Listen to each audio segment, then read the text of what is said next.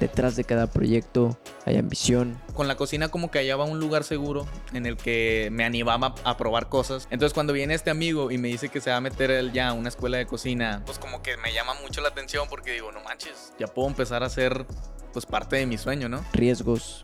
Digo, de esas decisiones que dices, ah, duele, no manches, es como de que tenías, tenía, tienes un plan que según tú hace unos meses dijiste va a funcionar de un día para otro por mala organización o por estar mal preparado, obviamente, no termina funcionando. Fracasos. Ver por dónde puedo ir mejorando, ¿sabes? A dónde quiero ir dirigiendo, pues, el, el tema del, del, del podcast o de la dinámica que estamos haciendo aquí. Pasión. No sé, de tanto que lo estás haciendo, como que no recaes en el sentido del por qué lo haces y pues mi sentido es enseñarle a la gente a cocinar. Y sobre todo, una historia. Esto es Compuestos Podcast.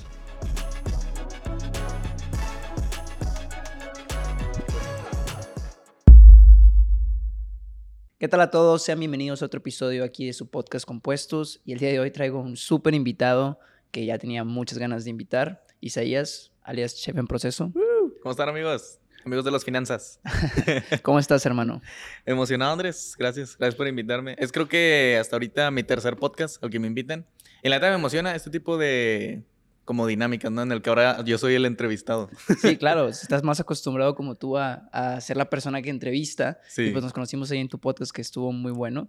Eh, ¿Sí le llamas podcast o, o cómo le dicen? Yo- sí, es un podcast, por así decirlo, para las personas, pero yo la neta lo tomo un poquito más también como show, ¿sabes? Porque sí es un poco más relajado y estar ahí jugando con el tema de, de la comida, ¿no? Claro. Pero sí, me gusta. O sea, a, a fines cuentas la gente lo toma como un podcast, pero yo también lo veo así como un show. Sí, porque también lo puedes ver y disfrutar un poquito más Sí, de, de otra cosa interesante.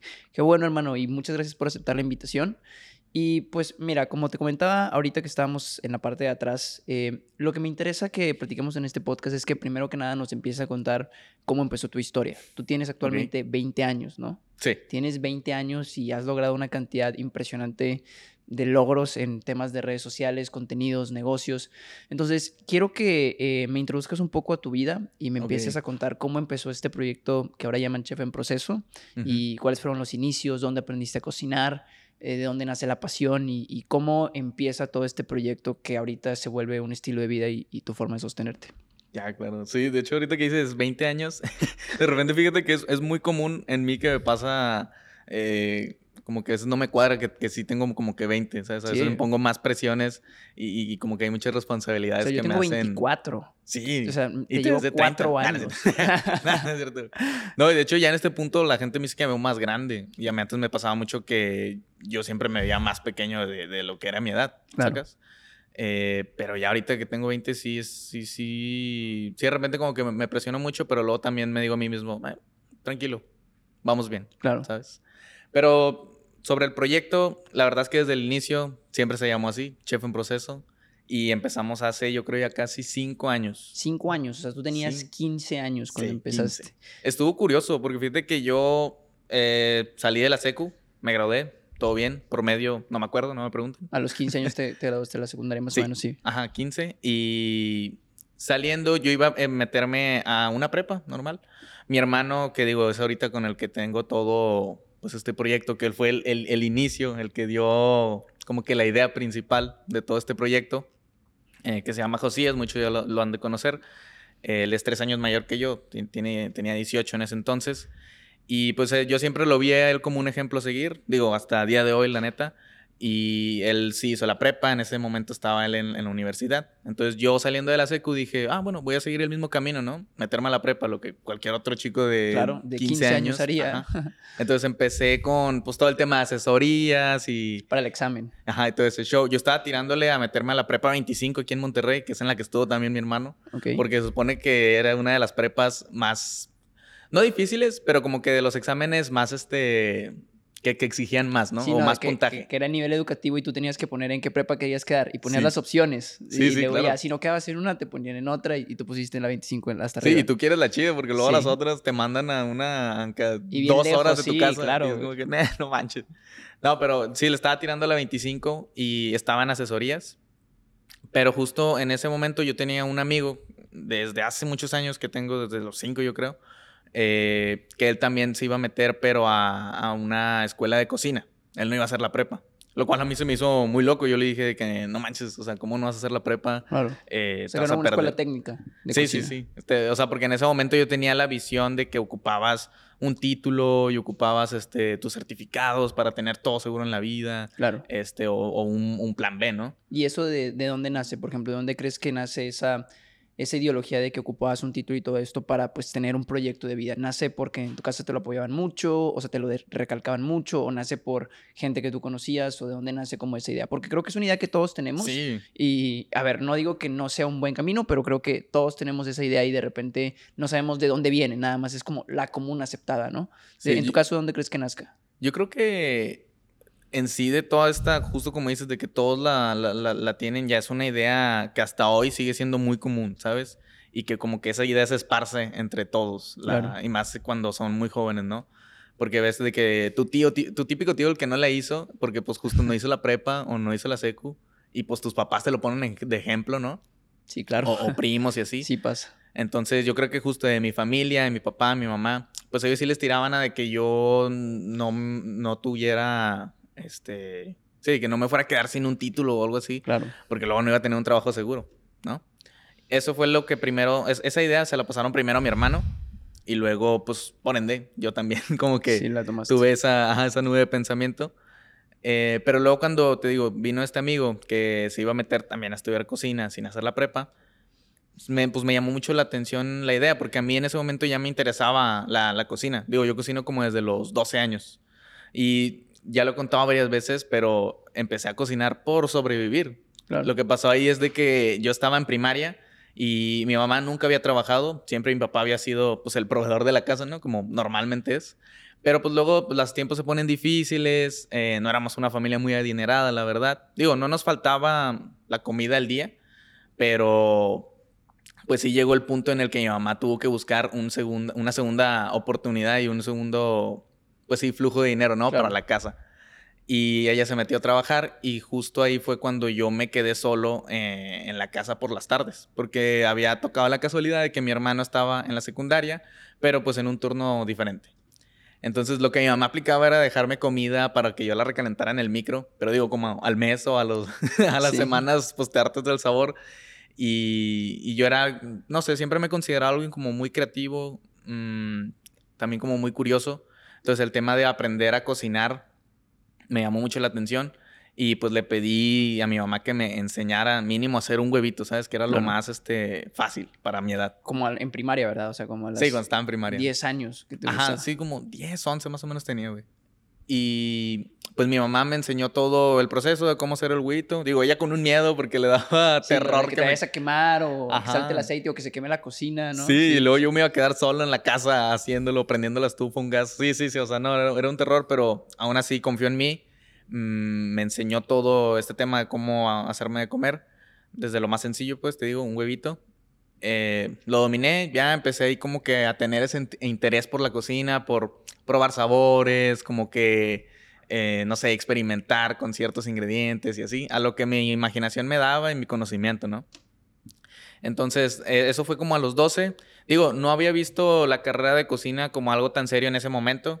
Obviamente sí me, me llamaba la atención pues el cocinar simplemente. Pero luego cuando ya terminé la secundaria y andaba viendo lo de la prepa, eh, como que ya se te va acercando ese, ese, esa cosquilleo detrás de tu cabeza de, ala, ¿qué vas a hacer después de esto? Sí, no? claro. ¿Qué, qué carrera vas a agarrar? Y yo la verdad es que no, nunca fui tan listo como con los números, ¿sí? No me consideraba tan vivo para eso, pues sí batallaba.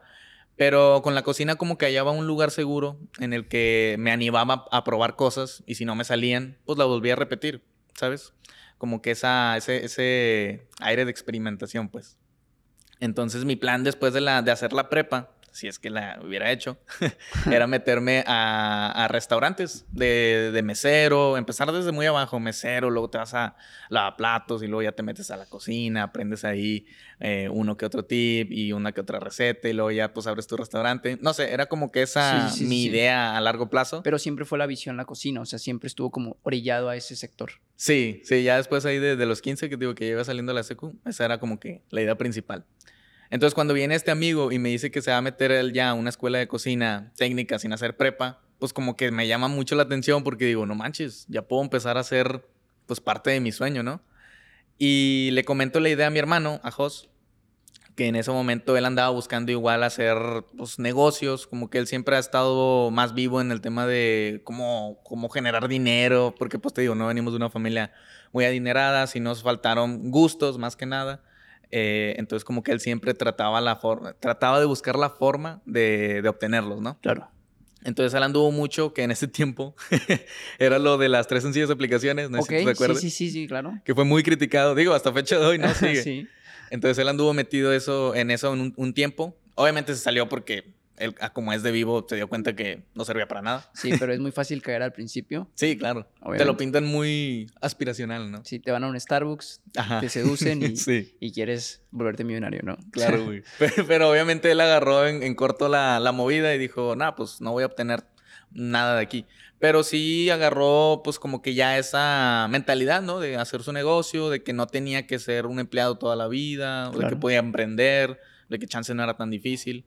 Y luego, como en nuestra familia, digo, no todos nuestros tíos así tienen sus propios negocios, pero sí había una tía en específico que puso un negocio cuando era joven y gracias a ese negocio mantuvo a toda la familia de parte de mi mamá. Pues como que esa tía fue un gran ejemplo para mi hermano, para Jos. Y, eso que no nos llevábamos tanto con ella. O sea, no éramos tan, tan cercanos como otros primos o así. Pero ya nada más de que tener esa, ese, ese, ejemplo, ¿no? En la familia, sí te ponías a pensar de que, ah, pues no estoy tan lejos de, de, poder yo también hacer algo así. y te sirve como un ejemplo de es posible, ¿sabes? O sea, de que no es imposible. Porque creo que cuando no tienes ese ejemplo tangible, siempre crees que no se puede, ¿no? Pero ya viendo un ejemplo real, dices, oye, pues sí, es posible, ¿no? O sea... Y, hasta si lo tienes cerca empiezas a preguntar, ¿no? De que, eh, pues, ¿cómo lo hiciste? Y así. Justo fue lo que José empezó a hacer, ¿no? De que empezara ella a meterse un poco más con mi tía. Y digo, le sacó lo que pudo, eh, porque pues no éramos tan cercanos. Claro. Entonces, él ya traía esta idea como de que en un punto querer hacer un negocio. Y cuando yo le vine y le conté que chance no quería meterme a la prepa y sí a la escuela de cocina técnica, pues no lo vio tan loco, ¿sabes? Fue como de que, ah, bueno, o sea qué chido que ya quieres como que empezar a hacer tu, sueño o tu camino. El problema, pues, eran mis papás, ¿no? De que cómo le iban a tomar. Porque ya estaba, te digo, en asesorías, ya estábamos pagando, invirtiendo en esa idea, ¿no? Entonces le dije, ayúdame a, convencer a papá y a mamá de que me dejen meterme a, la escuela de cocina. Entonces, pues él siempre ha sido muy bueno para, para hablar, para pues, dialogar con la gente, ¿no? Incluso convencerlos. Y justo eso fue lo que hizo. Les platicó, pues, de un lado acá, ¿cómo te diré? De que aspiracional, ¿no? De que quiere cumplir su sueño y la madre. Este, y no es necesario la prepa, ya lo hemos visto en otros, en, en, caso de mi, de, mi, de mi tía, por ejemplo, y así. Entonces mis papás sorprendentemente lo aceptaron muy bien. Fue como de que, ah, sí, pues está bien. Dale, vamos a checar la escuela, vamos a ver los precios y pues si ese es tu sueño y lo que te gusta, adelante. Y ellos se emocionaron mucho porque pues la cocina sí es algo que le gusta a mi mamá. Eh, mi papá viene de Oaxaca, entonces allá tiene una cocina impresionante. Es, es, una de las cosas que más orgullo tengo yo como persona, ¿no? De pertenecer, de que, bueno, una parte de mi, de mi identidad sea con la cocina oaxaqueña y todo ese, todo ese tema. Entonces, ellos no tenían la cocina satanizada, por así decirlo. Claro, ok. Como por ejemplo pasó con otros compañeros que cuando yo me metí a la escuela de cocina, pues sus papás sí, ¿no? De que, ¿por qué te voy a pagar una escuela donde te van a enseñar a picar cebolla? Sí, claro. Muchos lo veían así. Pero pues mis papás, te digo, lo tomaron muy bien. Eh, dejé las asesorías, dejé la idea de meterme a la prepa y junto con este amigo y con ayuda, te digo, de mi hermano, fuimos a, la escuela, tomé una clase prueba, me encantó, o sea, era una escuela en la que teníamos cocinas pues muy profesionales, ¿sabes? Yo empezaba a buscar videos de cómo era la vida en una cocina real y digo, todos hemos conocido, no sé, los programas de Gordon Ramsay, de cómo es la presión y todo eso y dije, no manches, yo quiero eso, ¿sabes? Porque siempre me he considerado una persona un poco, bueno, antes cuando estaba más chico, como más, como más débil, ¿no? En, en cuanto a sentimientos y así, como que no me podía desenvolver tan bien. Entonces veía la, la, cocina como la excusa perfecta para explorar esa parte de mí. Claro. Entonces, cuando conocí la, eh, las instalaciones por primera vez, pues era ese vistazo a, entrar a ese mundo y fue como que, dale, me tengo, tengo que hacerlo. Y pues mis papás, bien buena onda, sacrificando todo, eh, se aceptaron el, el, que yo estuviera dentro de esa escuela y a pagar lo que se tuviera que pagar. ¿Qué digo? No era mucho, no era de las más caras, pero pues sí teníamos que ajustar cuentas, ¿no? Ok, sí. Por algún tiempo. De hecho, yo había comprado, bueno, mis papás me habían comprado un Xbox eh, cuando yo estaba como en primera de secundaria, creo. Nunca habíamos tenido consolas de ese estilo. Eh, la, la, mayoría de las que teníamos eran regaladas de otros primos y así. Hasta primera de secundaria me compraron mi primer Xbox y me hice un vicioso. Digo, eso es otra, otra etapa, ¿no? Etapa sí, adolescente. Claro. Eh, para cuando terminé la secundaria tenía dos Xbox ahí en la casa y esos dos Xbox los vendimos. Yo creo que le sacamos unos 5 mil pesos a cada uno y con esas, esa venta de esos dos Xbox yo creo que pagamos los primeros dos meses de, de, de la, la, escuela. Ajá, del tetramestre de, de, la escuela. No, los primeros dos meses, perdón, sí. Okay. Porque por mes eran como 5 mil más o menos. Ok. Te digo, no, no era de las más caras, pero pues para una familia de, ¿qué te gusta? Clase media o así, eh, pues no está tan fácil a lo mejor Claro. completarlo, llegar a fin. Pero mis papás sí, sí podían, sí hacían el esfuerzo, la verdad. Se los agradezco mucho. Y, y te digo, así pudimos pagar los primeros dos meses. Y justo cuando yo me- también me metí a estudiar esta, en esta escuela de cocina, pues José aprovechó para contarme uno de su- una de sus ideas, ¿no? Que era crear un negocio en redes sociales, que como que él ya tenía el conocimiento de que para allá iban los, la mayor, la cantidad de, ¿cómo te diré? La mayoría de negocios, ¿no? Como lo conocemos ahorita. Ok. Y, y- y él quería hacer una página. Al principio sí estaba un poco como, no desorganizada la idea, pero un poco desconocida. como Pero que- esto no tenía nada que ver con cocina. O sea, era otro modelo de negocio. Sí, pero era hacer como que una página tipo de, de- de memes, que era lo que estaba en ese momento en Ok. Facebook. Algo así era, ¿sí? O sea, digo, no teníamos como que tanto cuerpo, porque no conocíamos mucho. No era, no era como lo que hoy es TikTok y todo Sí, ese claro, tema, no, no había tanto esquema. Ajá. Ajá.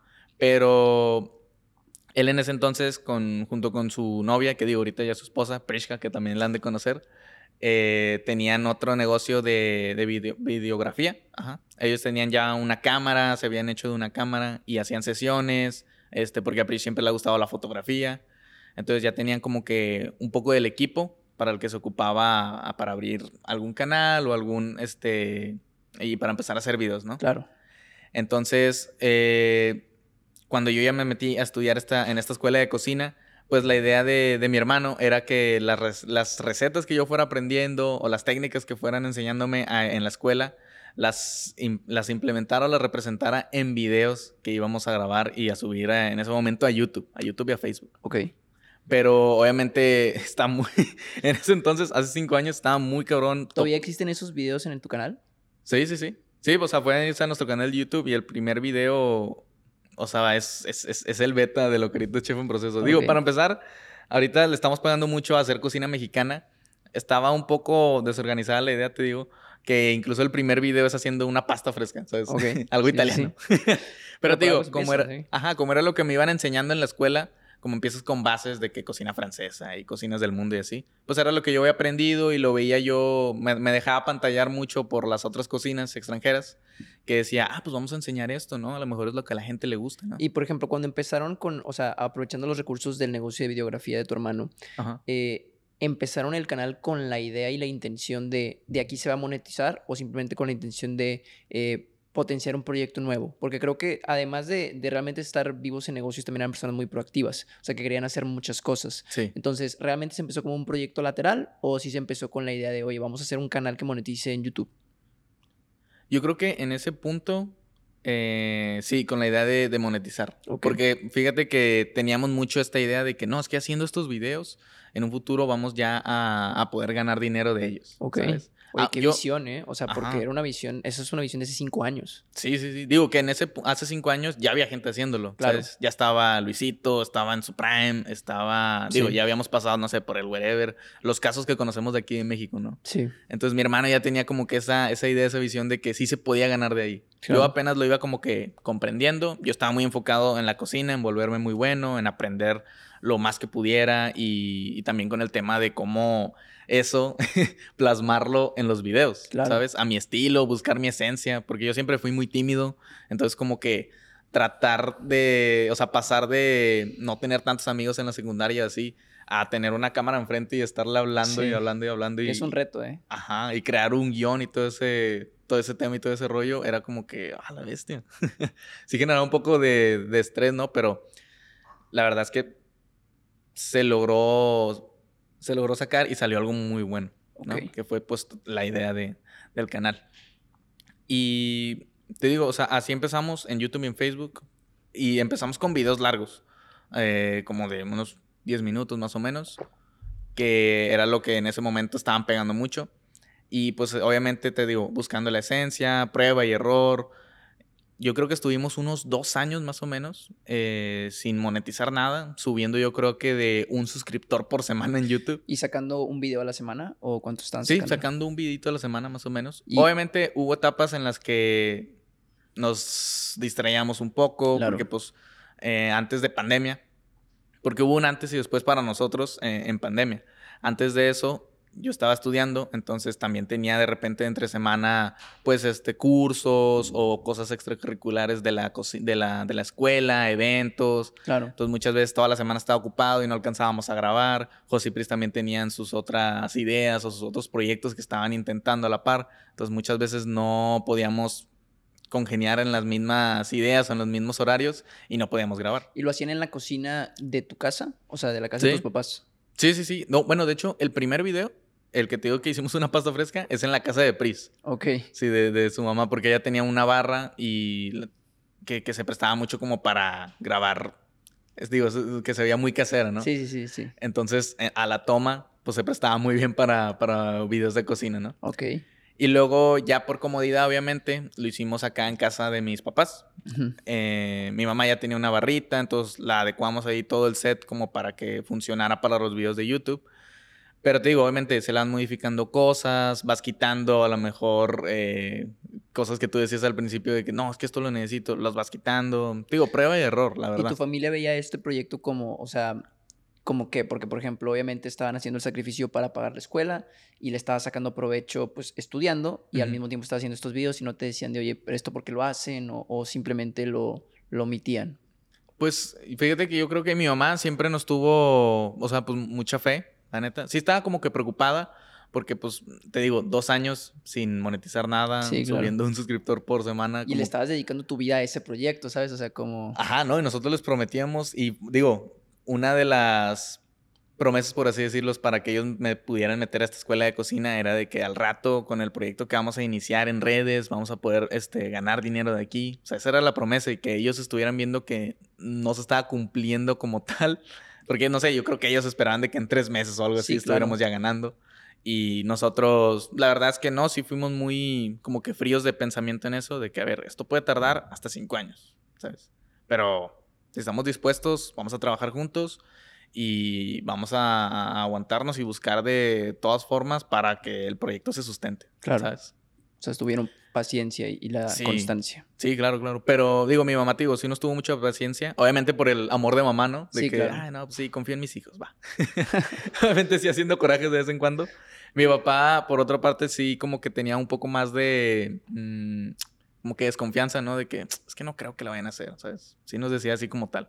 De, de hecho, digo, eso ya es más personal, pero sí tuvo ahí un cierto tipo de roces junto con mi hermano. Digo, conmigo no tanto porque era el más chico y porque pues estaba ya en una carrera como de, de cocina. Digo, si no jalaban los videos, mi papá me decía, bueno, te puedes ir a un restaurante, ¿no? Sí. Porque para esto Jos dejó la universidad. Ok. Entonces, pues ya traía ese peso Jos encima de que, verga, dejé la uni, tengo que... Y dejó la universidad para dedicarla a los proyectos. sí, completamente. Ajá, porque pues la uni era otro gasto y pues también tiempo, ¿no? Sí. Eh, y digo, como él le apostó mucho a las ideas que traía, pues dijo, sacrificar una por otra, ¿sabes? claro. Que pues, obviamente esto lo tienen que tomar con mucha, mucha Sí. consideración y pensarlo demasiado, pero pues creo que si a fin de cuentas crees en, en tu proyecto y que de verdad va a funcionar, pues te hace arriesgar, ¿no? Pero te digo, en mi, en mi caso no fue tanto así porque yo estaba pues todavía estudiando, ¿no? Entonces, Tenías ten- como este plan B, por así Sí. decirlo, en teoría, ¿verdad? Sí, de hecho- No era tan plan B, pero sí era. Sí, claro. De hecho, al principio sí tuve como que un, po- un poquito de resistencia al darle 100% mi atención al proyecto de, de los videos. No es que no confiara, pero a lo mejor y no lo entendía tanto en ese momento, ¿sabes? Claro. Yo le decía a José que no, es que también me quiero meter a un restaurante. Yo de 16 años, ¿no? Sí, claro. O sea, es que estabas muy joven, güey. Sí, ¿no? Tuviste le- mucha, mucha guianza también de, de tu hermano.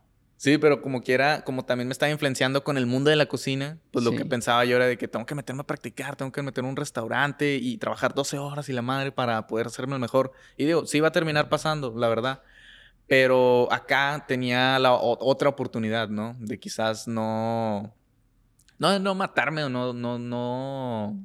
Este. ¿Cómo te diré? Desgastarme, pues, eh, necesariamente en una cocina, pero sí desgastarme por el proyecto. Y, y a ¿sabes? final de cuentas también estabas tomando un camino diferente. O sea, si de por sí el dejar la prepa era un camino diferente, ahora el dentro de la cocina era otro camino Sí. diferente dentro de lo diferente. O sea, porque probablemente tus compañeros traían otra visión de proyecto, de decir, oye, Sí, voy a claro. trabajar en un restaurante y todo esto. Dentro de una diferencia había otra diferencia más grande. Entonces yo voy a grabar videos, ¿no? Que a lo mejor no se veía como un proyecto de, oye, pues eso qué, ¿verdad? O sea, lo de hoy es trabajar en un restaurante o así. Te lo digo porque, por ejemplo, podría referirme mucho a mí mismo con el tema de mi universidad. Cuando yo estaba estudiando finanzas era igual, ¿no? Como crear contenido o ese estilo no era algo como una carrera, sino era más bien Ajá. como un hobby y eh, lo ideal era trabajar en una empresa, ¿no? Si no tenías negocio para trabajar ahí, pues era de que trabajar en una empresa y ir escalando la, la escalera corporativa, ¿no? Entonces, dentro de cualquier como carrera, incluso en esta de cocina, había, o, o sea, un camino a seguir, ¿no? Que era como Claro. primero empieza aquí, luego allá, el que me habías dicho al principio, ¿no? Sí, sí, o sea, te digo, está como que muy marcado, ¿no? Sí. O la gente así piensa que es siempre. Sí, claro. Y te digo, yo pensaba que era ese, de que pues me voy a una cocina y practico todo lo, lo necesario y me voy a Francia y todo ese rollo, ¿no? Sí, es, la que, claro. es la idea que traían todos en la, en la escuela cuando recién nos metimos. Pero luego mi hermano justo me hizo verlo de otra manera, que era de que, mira, o sea, si las cosas están cambiando por las redes, pues los negocios también. Eh, sí puedes seguir cocinando, puedes practicar todo lo que quieras, pero guiado hacia crear el contenido. Claro. Y algo que me ayudó mucho fue como que compararlo, ¿no? Comparar de que, a ver, si esto se puede mover al mundo de las redes, ¿quién más ya lo ha hecho?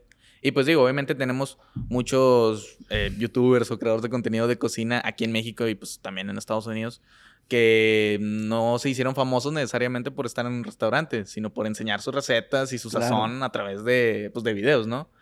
no sé, en ese entonces estaba muy famoso La Capital, el Gucci, este, mis pastelitos, ¿sabes? Que era raza que ya la estaba rompiendo, o sea, por cocinar en videos.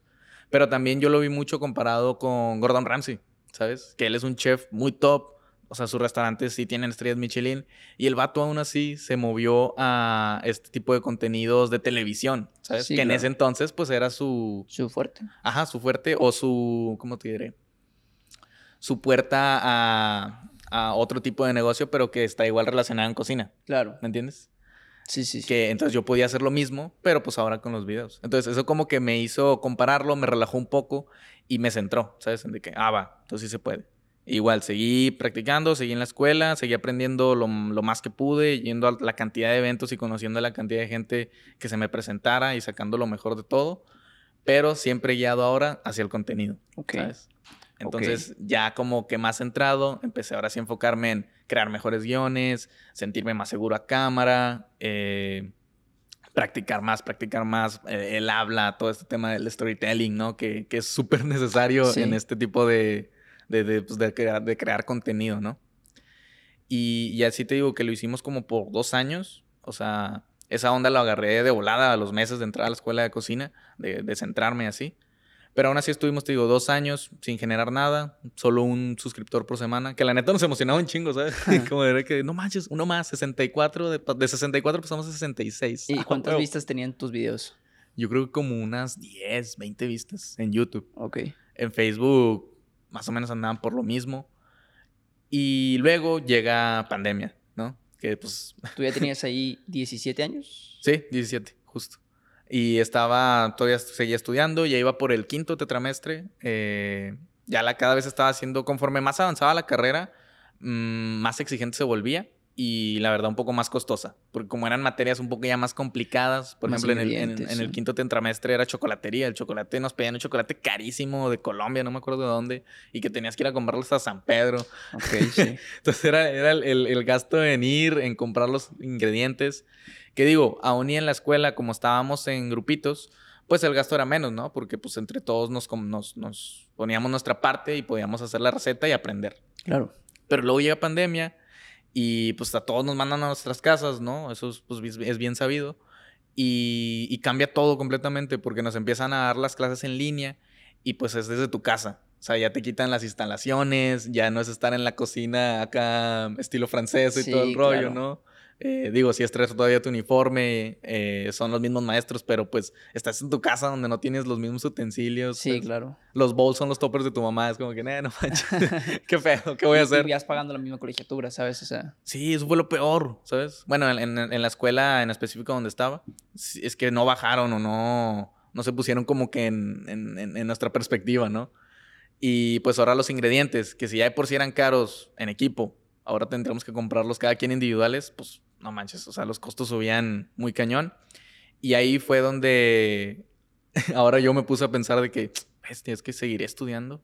Es que mira todo lo que estoy, este, pues sí, o sea, todos los gastos que se van a venir, lo que voy a hacer pasar a mis papás, sí, chance porque no en voy a... ese momento tú no tenías ingresos, entonces Ujú. todos los gastos los cubrían tus papás Sí. y se iba a poner más difícil la situación, ¿verdad? Sí, sí, sí, completamente. Y era de que, pues bestia, o sea, y quiero seguir creando el contenido. Este, hijos también pensando en, un- o sea, ideas de qué, qué hacer y todo. En ese momento estaba empezando TikTok también. Y lo que a José le ocurrió para igual y aprovechar en el contenido es de que las clases que me estaban dando en línea, que estábamos teniendo ahí en mi casa, al mismo tiempo que me las estaban dando, él las estaba grabando para subir a TikTok. Ok. Entonces era de que, no sé, por día yo creo que tenía dos clases de, de cocina, o sea, prácticas. Eh, me ponía mi uniforme, eh, Jos con otro celular, yo traía el mío con un audífono para estar escuchando al maestro y traía, no sé, mi, mi teléfono lo dejaba o en la barrita o lo traía aquí en el, en el bolsillo para estar escuchando las instrucciones. Ok, ese mismo audífono que utilizan ahorita, casi casi, o sea, en, en el podcast, en el podcast de... Tú tienes un audífono siempre. Ah, eh, no, güey, ese era alámbrico, güey. Ah, Sí, sí, sí. Ese era alámbrico para estar recibiendo instrucciones ahí de, de la clase. Y, y te digo, o sea, la idea de José era, mientras tú estés aprendiendo, yo te voy a estar grabando, nada más dame la instrucción, ¿sabes? ¿Y eso con qué int- intención? Nada más con intención de seguir creando más contenido. Ajá, para TikTok, porque en ese momento andaba como que ya en, en, en, en, vista de que iba... Esto es en 2020. Sí, en 2020, de que iba a topear. Y pues todos sabemos que en 2020 TikTok agarró un Sí, claro. boom increíble, ¿no? Y, y pues justo eso fue lo que hicimos. No sé cuántas semanas duramos antes de que me saliera de la escuela haciendo esa dinámica. Eh, pero sí sacamos una que otra receta. De hecho, o sea, si se van hasta abajo en mi TikTok, hay videos en los que estoy con la filipina de la escuela, porque justo era los que grabábamos. Y, y pues ya, literal, yo, yo agarraba los pasos más importantes y le decía a José de que graba, graba en corto. Ah, lo hacía de volada, porque pues tenía que ir al ritmo también de la clase. Sí, claro. Ya lo grababa de volada.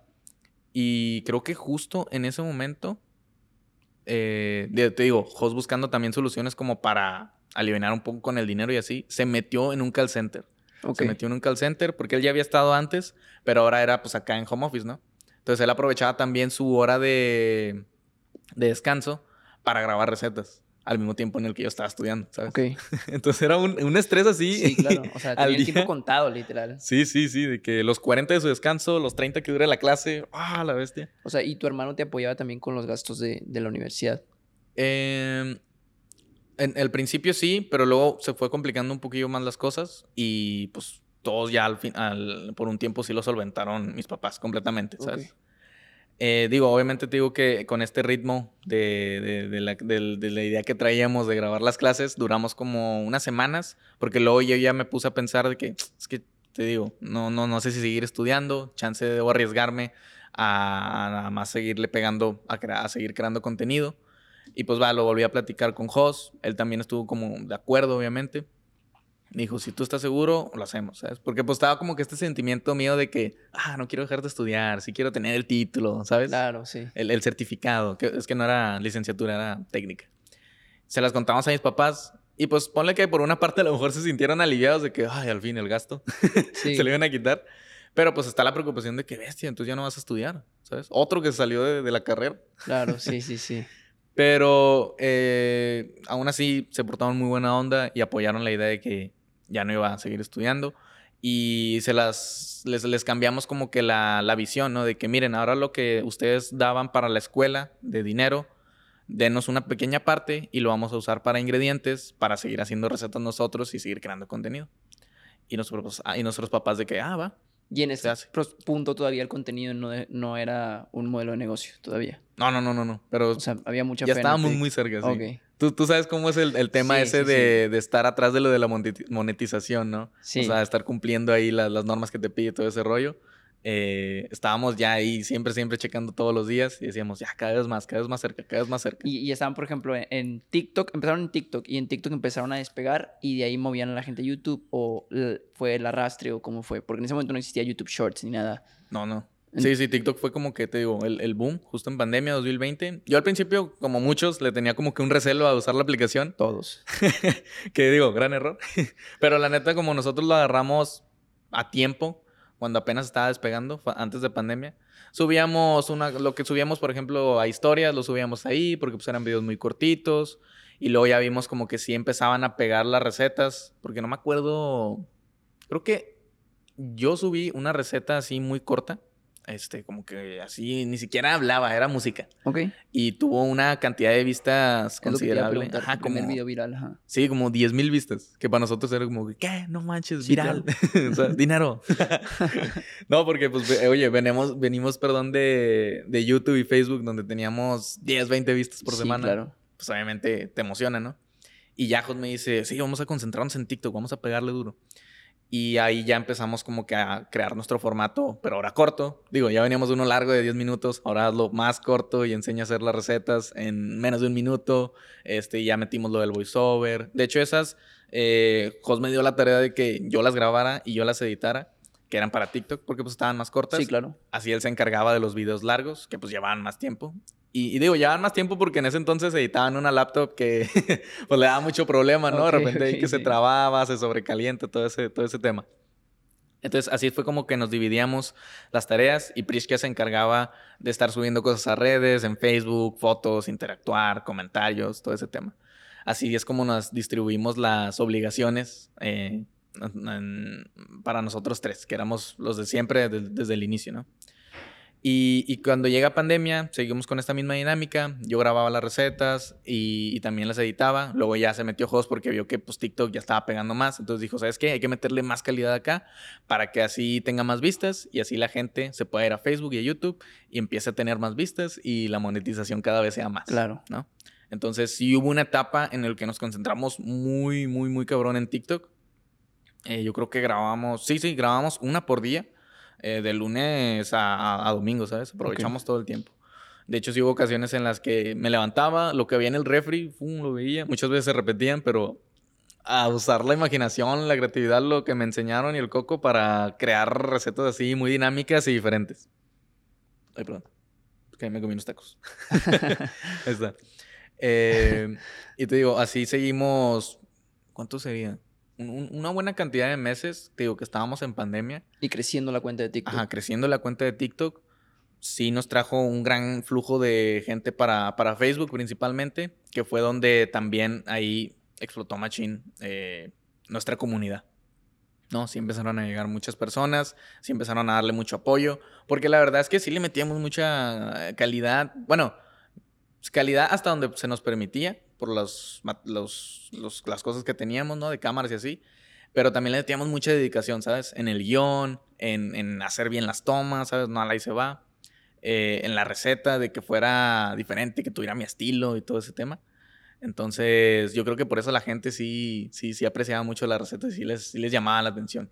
Y pues también porque, pues como en ese entonces yo tenía 17, Sí, claro. me veía muy chico, digo, en ese entonces me veía como de 15, como que les llamaba la atención de que, ay, ¿qué me va a enseñar este huerco? ¿sabes? Sí, literal. Pero pues, como la receta sí estaba bien, era como que, ah, la bestia, no, pues, déjalo sigo, ¿no? Sí, claro. Yo creo que de ahí venía el, el- el- como que la, la emoción, ¿no? El, o la tendencia. Entonces tu TikTok empezó a ser como la fuente de tráfico para Facebook específicamente. Y, o sea, ¿cómo les decías que fueran a Facebook?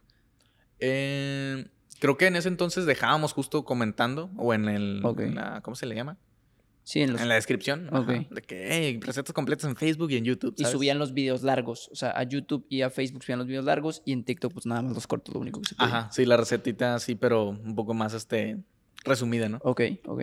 Y justo en ese entonces empezamos también con los videos de tres minutos de Facebook, que por mucho tiempo estuvieron, fueron los de más, los que más tenían vistas, los que más estaban en tendencia y los que todos los creadores de contenido hacían. Entonces nosotros también, recetas, va, en tres minutos. Y todos nos asegurábamos de que todas las recetas duraran tres minutos. O sea, el guion bien medido en palabras, eh, en, en, los pasos, que estuvieran bien descritos todo ese tema y, justo esos, ese tipo de videos de tres minutos fue los que también se fueron haciendo más virales y que la gente pues fue como que apreciando más y nos fuimos como quedando ese renombre, ¿no? Y, y, ya después de ahí fue cuando empezamos a monetizar justo en Facebook. Ay, justo en Facebook. Y ya gracias a eso, pues como que a mis papás les dio un poco más de paz mental de que, uff, bueno, sí funcionó. Sí, claro. O sea, sí les, sí les funcionó, qué bueno. Y eso fue tres años después de que empezaron el proyecto. Sí, sí, como dos años y medio más o menos. Ok. Ya bastantito, o sea, recorrido como quiera. Sí, sí, o sea, escuela sí tenemos. y, muchos cambios, o sea, porque empezaron de una forma a otra y probaron distintos formatos hasta encontrar lo que funcionaba. Sí, sí, y fuimos cambiando justo de formatos por lo que también íbamos viendo en redes, ¿sabes? De que en YouTube empezamos con videos de 10 porque eran los que pegaban, o bueno, que veíamos que, pegaban a los otros este, creadores. Claro. Eh, en TikTok, pues digo, porque la aplicación solo te permitía hacer de un minuto, ¿no? Y en Facebook, cuando vimos los de tres minutos, también le tiramos a eso porque vimos que eran los que estaban en tendencia. Entonces, justo fue ir adaptándose, ir siguiendo como que también la tendencia. Porque luego pasa mucho de que los creadores no, no confían o como que no, no quieren arriesgarse de que, no, es que no sé hacer esos videos o con ese tipo de, de formato así. háganlos. si es lo que está funcionando, háganlos. ¿Sabes? No, no le dudes. Adapta, adapta lo que estás haciendo a lo que las redes te están pidiendo, ¿sabes? Claro. Creo que eso es muy, muy importante y es algo que sí entendimos muy bien al principio y creo que eh, fue parte clave del, del, éxito que íbamos teniendo. Y estar presentes para tomar la oportunidad, porque se pudieron haber rendido en el proceso antes. Y cuando llegó la oportunidad, ya estaban listos para tomarla, a final de cuentas. O sea, porque ya tenían como todo el callo, la infraestructura listo para probar. O sea, podían sacar videos de manera constante y no era como al principio que no tenían organización por los simples tiempos, ¿verdad? O sea, ya estaban listos para tomar la oportunidad. Sí, porque luego, no sé, por ejemplo, hay casos de creadores que se metieron, no sé, a TikTok hasta un año después, dos años después. Sí, ya era mucho más difícil. Y pues como nosotros sí entramos del principio, nos fuimos adaptando a lo como la aplicación iba haciéndolo, lo que la gente iba pidiendo. Y yo creo que por eso hasta el momento nos hemos mantenido, pues, a la vista de la gente, ¿no? Claro. sí hemos, hemos ido entendiendo ese, todo, ese, todo ese tema, ¿no? De cómo funciona eh, la perspectiva de la gente, qué es lo que quiere ver. De que, digo, muchas veces la gente realmente no sabe lo que quiere ver hasta que se lo pones en, en, frente en, en, los videos así. Pero, digo, justo eso pasó como dos años y medio. Empezamos a monetizar, empezamos ya ahora sí a, a, tener ingresos por parte de, de, esta, de, la creación de contenido. Y sí fue como que un, ah, un respiro, ¿no? Aunque en ese momento no eran ingresos tan altos. Sí, claro. Era nada más como la prueba de que no estábamos mal. O sea, de que sí hay potencial. Sí, sí, sí. Fue como que, justo, Ajá. Un, un, respirito muy corto porque era de que, ok, ahora hay que subirlo, hay que incrementarlo, hay que ver cómo funciona todo este rollo, ¿no? Eh, obviamente, la base siempre es seguir creando contenido.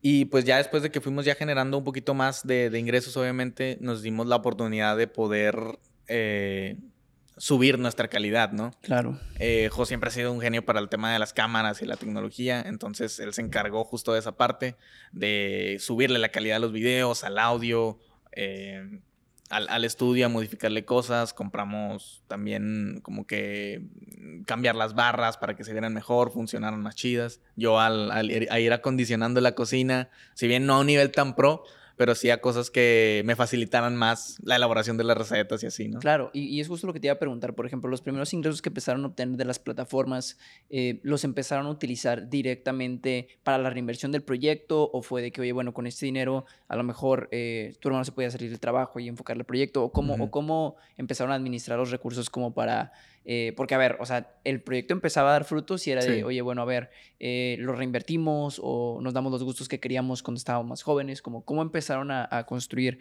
lo poco o lo que estaba ingresando en ese momento. Sí, sí, claro. Es que sí, digo, uno cuando ya empieza a generar como que está esta idea de que te puedes alocar. Sí, claro. y digo, se ha escuchado de, de, ciertos casos, ¿no?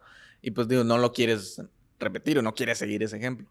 Entonces yo creo que por esa parte sí estuvimos muy bien mentalizados en de que, a ver, los ingresos no los vamos a usar para, pues malgastarlo, ¿no? O, en lujos, o la ropita cara y todo, todo eso que, que, se escucha que puedes hacer y obtener. Entonces, no, justo lo empezamos a, reinvertir para el, el, bien del proyecto, para que es más, para que creciera más. Entonces, la mayoría de cosas pues era justo equipo para grabación, micrófonos, cámaras, eh, luces. Que digo, antes grabamos con una luz que era de esas de exteriores que tienen así colgadas grandes. creo que era de casa de Pris.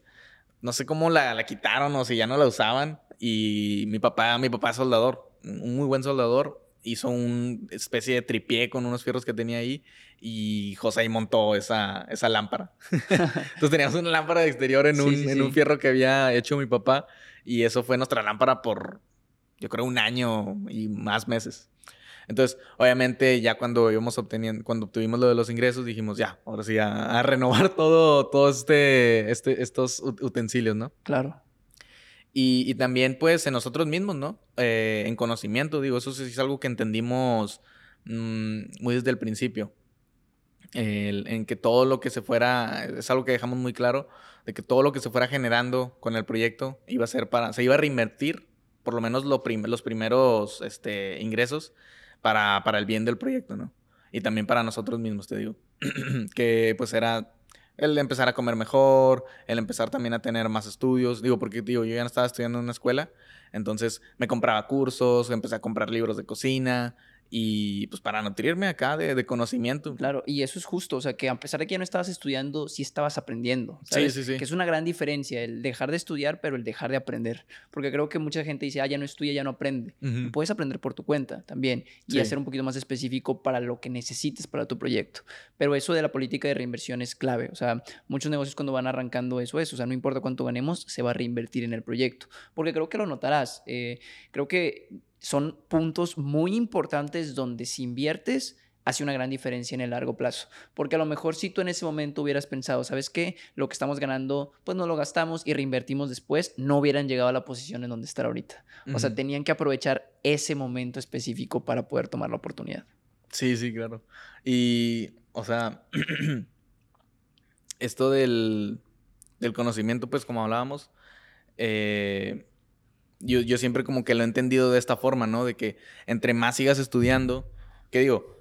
Lo que decías ahorita es muy real, de que es muy diferente salir de estudiarte y salir de estudiar, perdón, y luego ponerte a estudiar por tu cuenta. Siento yo que igual es un poco más difícil, ¿sabes? Como que agarrar esa maña de ser autodidacta es un poco más difícil y más en México. Claro, y es que pasa mucho el tema de que cuando tienes más, o sea, la verdadera libertad está en la responsabilidad. Cuando tú dices, oye, quiero dejar de trabajar para abrir mi negocio, es más complicado porque nadie te va a decir qué hacer. Lo mismo acá, dentro de un plan de estudios tienes una idea clara para dónde va y sabes dónde empieza y dónde termina. Y aquí nadie te va a decir si lo que estás aprendiendo te va a ayudar o no te va a ayudar, o si es correcto, si no es correcto. Tienes que desarrollar más responsabilidad para poder ser más libre. Entonces, por ejemplo, en este proyecto que tenían, nadie les decía, graben un video a la semana, nadie les decía, eh, graben esto o cambien esto o mejoren. intentar. Era completamente tu opción y si querías. En cambio, en otro tipo de caminos es, haz esto, esto y esto y no te puedes salir. Es menos libre, pero es menos responsable, porque tú nomás tienes que cumplir. Y aquí tú tienes que inventar y aparte cumplir de ese invento. Sí, sí, sí, completamente, O sea, y a veces ya había momentos en los que nos sentíamos como que en blanco, ¿sabes? De que, ah, a ver cuál es la dirección. Claro, y, nadie te pues, dice. sí, te inventas ahí una estrategia, ¿no? Digo, en este caso, eh, la gran ayuda que teníamos era justo Jos, ¿sabes? Que él siempre eh, encontraba un, plan, algo que hacer, hacia dónde dirigirnos. Y Pris y yo, que éramos pues, los, los socios, ¿no? También eh, aportábamos también con nuestras ideas y entre los tres, pues formábamos ya la estrategia, ¿no? Y digo, esto era semanal, no era como que la estrategia que hicimos al, los al inicio hace dos años, digo, hace cinco años, la seguimos utilizando. No, ha ido cambiando por semanas. claro, pero es que así tiene que ser. O sea, nosotros en nuestra operación es exactamente igual. Cada semana hacemos cambios porque, pues, a la velocidad que se mueve esto es, es, es muy rápido. Y aquí, esto es lo que te había comentado cuando fuimos a tu podcast, pero se empezaba a armar, sin que te dieras cuenta, una estructura de empresa.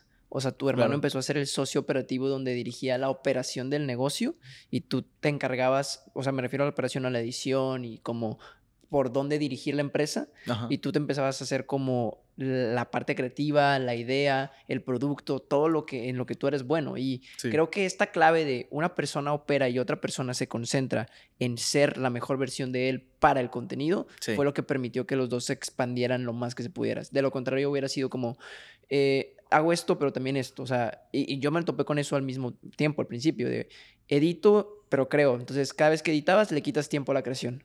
Entonces, llega un punto donde es insostenible y el que tú tuvieras el apoyo de tu hermano tan fuerte y de Pris, pues te permitió como tal explotar tu área y que cada quien pudiera desarrollarse y crecer de una manera muy fuerte. O sea, luego, luego el tener la base y los socios claro. Sí, no, no, yo, yo he visto, eh, bueno, obviamente por lo que hacemos ya ahorita de que es invitar a personas a cocinar, eh, que digo, ya llegaría como llegamos a, Justo como creamos esa sección, eh, me doy cuenta de que muchos creadores de contenido pues justo manejan todo solo y pues hasta ellos mismos lo dicen, ¿no? De que crecería mucho más rápido si tuviera mucho más equipo, ¿sabes? O de que me falta desarrollar muchas ideas, pero me falta equipo. Pero sea, pues ahí gente. es donde tú ya tienes que tomar la decisión y es Ujú. como tener esa visión de estoy dispuesto a perder en el corto para ganar en el largo. Porque Sí. obviamente contratar un colaborador o expandir tu equipo, tanto en inversión de, de cosas físicas como de personas que trabajan contigo, conlleva un costo en el corto plazo que no sabes si te va a recompensar. Sí, sí, Pero ese es estar dispuesto a perderlo lo que te permite ganarlo en el, en el largo plazo. Sí, no, y yo creo que acá fue lo que nos ayudó un buen, ¿sabes? Que éramos tres mentes, ¿sabes? Y podíamos cada quien tener eh, pues cierta responsabilidad. y en mi caso, me costó un poco entenderlo, la verdad, como de que obviamente sabía que mi responsabilidad era hacer los guiones, crear Sí, las claro. recetas eh, y, y desarrollarlas, ¿no? Y hacerlas entendibles para las personas. Pero muchas veces me enfrentaba a que las recetas que yo hacía eran las era la primera vez que la, que la iba a practicar en mi vida para el video. Entonces, o me salía o me salía, ¿sabes? Pero de ahí el nombre del chef en proceso, güey. Sí, sí. ¿Sabes? O sea, creo que eh, mucha gente también eh, se espera hacer las cosas a que sea perfecto, ¿no? Dice, oye, es que yo no voy a hablar de contenido de negocios porque mi negocio no es súper exitoso. Oye, pero tienes un negocio y puedes hablar de los fracasos y de los éxitos que has tenido dentro de él. Sí. Y eso le puede servir a muchas personas. Y creo que el nombre de chef en proceso engloba muy bien todo el proceso que has llevado, güey. Entonces, Sí, es muy interesante cómo se conecta directamente con la visión. Sí, de hecho, creo que el nombre es algo que nos salvó mucho en el inicio. Porque si algo muchas veces no salía o las recetas así. No, no es de que lo usáramos de excusa, pero sí tratábamos como que de mandar ese mensaje, ¿no? De que, oigan, pues es que la idea justo siempre del proyecto es que yo estoy en proceso en convertirme en el chef que quiero llegar a ser, en el nivel que quiero estar. Y si bien me sale o no la receta, yo siempre se los voy a compartir. Voy a hacer lo más transparente que se pueda e incluso justo tomarla de la otra perspectiva, ¿no? De que si no me salió, ah, pues sabes qué, te lo enseño de la manera en de que, mira, a mí no me salió por esto y esto y esto, no la caigas en, en- en esas cosas, ¿sabes? Y, y- pero lo, lo bueno es que, o sea, ahí se juntan dos factores muy interesantes. Número uno, eras joven. Y como eras Ajá. más joven, la gente decía, ah, pues está en proceso, ¿sabes? O sea, Sí. conectaba muy bien. Y también creo que demuestra mucha autenticidad el subir también tus errores. Porque creo que, eh, y llegamos a un punto de hartazgo en redes sociales donde la gente ya no quería ver solo cosas perfectas. sí, claro. Porque era de que todo es perfecto, entonces empezaban estos temas de que, oye, pues todo es perfecto y a mí no me va tan bien y así. Y el empezar a ser muy auténtico y decir, oye, no todo me sale bien, creo que ayuda a construir una comunidad de, oye, sí es cierto, no todo le sale bien. Y al mismo tiempo a ti como modelo de negocio te beneficia porque aunque te equivoques, puedes lanzar ese producto y como quiera creas comunidad, aunque no monetices eso. ¿Me explico? O sea, Sí, sí, sigues sí. lanzando cosas al mercado de tu proceso, güey. Entonces, eso es una magia increíble porque, te repito, creo que está esta idea de, no voy a hablar de esto hasta que sea un experto. Pero también es esta Pero, idea. pues, ¿cuándo me vas voy a ser terminar de un serlo, sabes? experto en el proceso de Ajá. hablando de esto, ¿no? O sea, mientras aprendo, lo voy a seguir practicando y así me voy a volver un experto. En lugar de decir, eh, voy a leer 10 libros de cocina, es voy a hacer un platillo nuevo todos los días y lo voy a subir y se va a ver mi cambio más rápido. Sí. Sí, no, y yo creo que muchas veces me pasa que nomás por gusto o por justo. eh, no sé, porque muchas veces como que hay muchas cosas que te desvían en redes o cosas que vas conociendo así, como que te, me siento un poco a veces desenfocado. Y uno de mis rituales para volver a enfocarme en la idea principal es volver a ver mis videos de cuando empecé. Claro. ¿sabes? Y eso, pues, me motiva a la vez y me hace decirme de que, o sea, voy bien, ¿sabes? O sea, ahí está todo lo que he hecho. O sea, imagínate en cinco años, o sea, o sea, es lo que me digo a mí mismo y, y como que me da más eh, seguridad y esos aires de seguir haciéndolo. Y te digo, o sea, un- también es muy importante, creo que conocerse uno mismo, ¿sabes? Identificarse. Por ejemplo, lo que dices ahorita de que las personas ya se hartaron a lo mejor de buscar lo per- de, que, de que de ver solo lo perfecto. Si tú no, o sea, por ejemplo, a mí lo que me pasaba es de que obviamente como yo no era tan bueno, pues era muy difícil que los platillos me salieran así excelentes, perfectísimos y, la madre, ¿no? Entonces dejé de verlo de esa perspectiva y lo empecé a ver de la perspectiva, pues sabes qué, lo voy a hacer a mi estilo, ¿sabes? Si bien no va a quedar como un platillo de estrellas Michelin o por así decirlo, va a quedar el estilo de un chavo de 18 años eh, que es mexicano y que aprendió a cocinar de su mamá, ¿sabes? Todo ese, ese mensaje bien transmitido y, a, la que le llegue a la persona correcta, o sea, le va a gustar, ¿sabes? Sí, claro. Y afortunadamente, a como es México, que digo, a mí, por ejemplo, me gusta, siempre he sido como que muy de querer hacer reír a la gente, este, de, de hacerme el chistoso, como que es una de las de las, de las visiones que le doy como que a los videos, ¿sabes? De que sí te enseño a cocinar, pero no tan serio.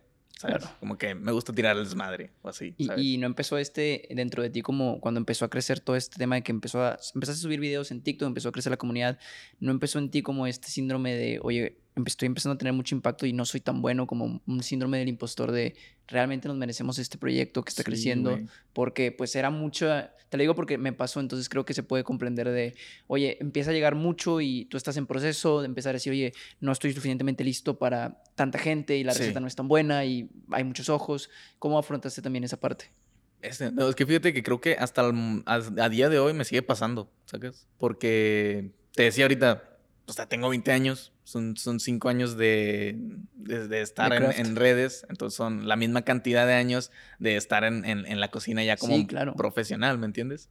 Y sí, obviamente me considero bueno en este punto, pero no, o sea, hay muchas cosas que todavía desconozco, hay muchas técnicas que todavía no comprendo y no manejo al 100%, entonces es muy normal que aún en videos las cosas no me salgan, ¿o sabes?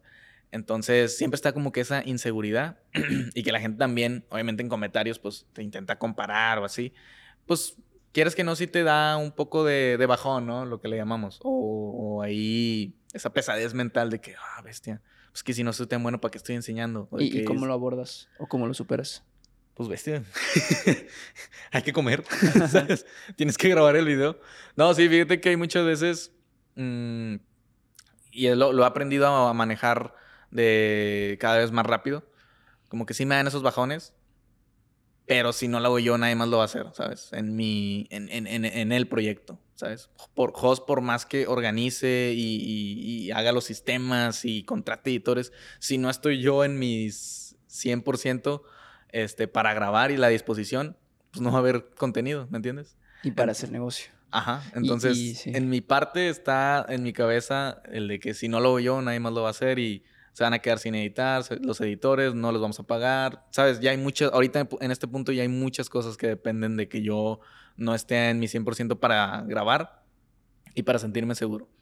Pero no lo veo de un lado, de un lado como negativo forzado, ¿no? De que, ah, ya me amarré esta vida. Sino que lo veo de un lado como inspirador, ¿no? Como de que, ¿sabes qué? Voy a hacerlo, voy a agarrar los huevos y voy a hacerlo por estas personas, ¿sabes? sí, claro, e, es, tu motor ahora, porque es como, sabes que, y, y eso es, es bien interesante de cuando vas construyendo tu camino de saber que si paras, nadie lo va a mover por ti. O sea, no es como de que, ah, bueno, me detengo y al rato se sigue moviendo. Si paras, paras y eres responsable de tus actos, de tus ingresos, tienes nóminas que pagar, tienes rentas por pagar, tienes deudas o lo que hayas invertido. Entonces ya se vuelve no opcional no parar. Sí, y, sí, sí. y, no es malo, al contrario, creo que esa, esa responsabilidad te empodera a seguir haciendo las cosas, porque creo que, te lo repito, la verdadera libertad está en la responsabilidad. Si no tuvieras responsabilidad no podrías ser realmente libre, güey, porque no controlas nada realmente. Entonces, creo que el tener esta responsabilidad te permite saber que el proyecto ya no eres tú, apuntar por algo más grande y seguir avanzando aún en tiempos donde no avanzarías normalmente,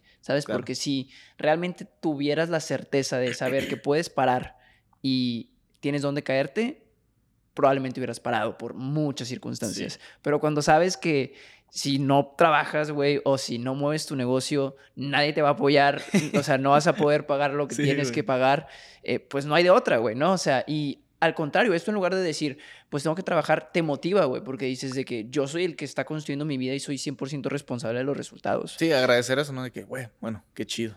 Exactamente, o sea, porque tengo la oportunidad de que mi trabajo permita a otras personas crecer. Entonces, eso es una bendición, porque te da una, un propósito, güey. Y creo que cuando te lo construyes tú, ese propósito se vuelve tu motor y te hace hacer cosas que a lo mejor no hubieras hecho de otra manera. Porque te digo, es muy fácil parar cuando sabes que puedes caerte en otra parte y no hay ningún problema. O sea, es muy fácil decir, oye, ¿sabes qué? Pues como quiera me pueden apoyar mis papás, entonces eh, no le meto fuerzas. Pero si no tienes ese apoyo, el realmente estar en el barranco y decir, oye, pues no me puedo caer porque si me caigo, me caigo. Y todo lo que construí en años se me va a ir solamente porque no me siento con la actitud de hacerlo. Y ahí es donde eh, yo creo que desarrollas este cambio independientemente de la edad que tengas de ser un niño a ser un hombre, güey. Cuando realmente ya tomas una responsabilidad más grande que tú mismo y la haces independientemente de la situación en donde te sientes. Sí, no, y el, tema este de, detenerte antes, o sea, hace unos años, para nosotros era más fácil. Sí, claro, ¿sabes? incluso, eres tú. Sí, incluso, o sea, nos llegó a pasar y, y eso nos detuvo mucho, eh, nos hizo como mucho daño mental, ¿no? Como el de que éramos muy indisciplinados. Eh, o sea, por mi parte y por también, digo, te lo podría contar también Jos y Pris, ¿sabes? Por el contexto en el que venimos, ¿sabes? No.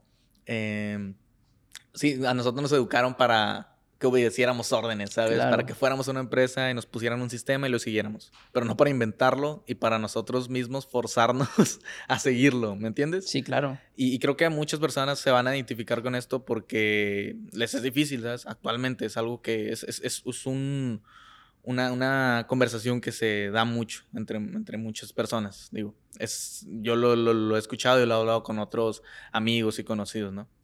Pero ya la, la motivación de, de, hacer las cosas ha ido cambiando con el tiempo. Digo, antes, cuando recién empezamos, la mía, por ejemplo, era eh, volverme muy bueno. Practicar, cocinar, o sea, hacía las recetas porque decía, ah, vi oportunidad de practicar eh, cierta técnica, cierto platillo, lo voy a hacer. Luego, cuando empezamos a monetizar la motivación, pues quieras que no era, ah, pues vamos a hacer dinero, vamos a, a subir los ingresos, este, para seguir cumpliendo nuestras metas, todo ese tema, ¿no? Y ahorita ya la motivación se está yendo por un lado más, eh, justo como decías ahorita, de crear, como que mantener la empresa, ¿no? Mantener ya este estilo de vida en el de que tú tomas tus decisiones y tú eres el, la cabeza del proyecto y puedes ayudar a otras personas. Y eso está con madre, ¿sabes? Hasta ahorita es como que de las etapas que más estoy disfrutando. Porque pues antes era como un adolescente, como con miedo, inseguridades. Eh, luego como que cuando empezó la etapa de la monetización, ingresos, sí hubo una, una pequeña etapa en la que me sentía como que no, no, como perdido, por así decirlo. O sea, de que no manches, solo estoy haciendo esto por dinero. sí, claro, pues crisis, güey. sí, sí, crisis existenciales. Sí, sí pasé una que otra. Eh, justo cuando ya nos mudamos, porque pues cuando nos mudamos se volvió más real, ¿sabes? Ya era estar fuera de casa de mamá, de mamá y papá. Y digo, lo que ahorita tú decías es muy real y nosotros lo hemos visto en el caso de otros creadores, ¿no? Eh, de que lo hacen muchas veces, digo, puede que sí le estén pegando para poder mantenerse de eso, pero si no les pega, pues sí tienen el apoyo de sus papás, las empresas, ¿no? Sí, que muchos tienen esa oportunidad y la neta que bueno, o sea, ese privilegio.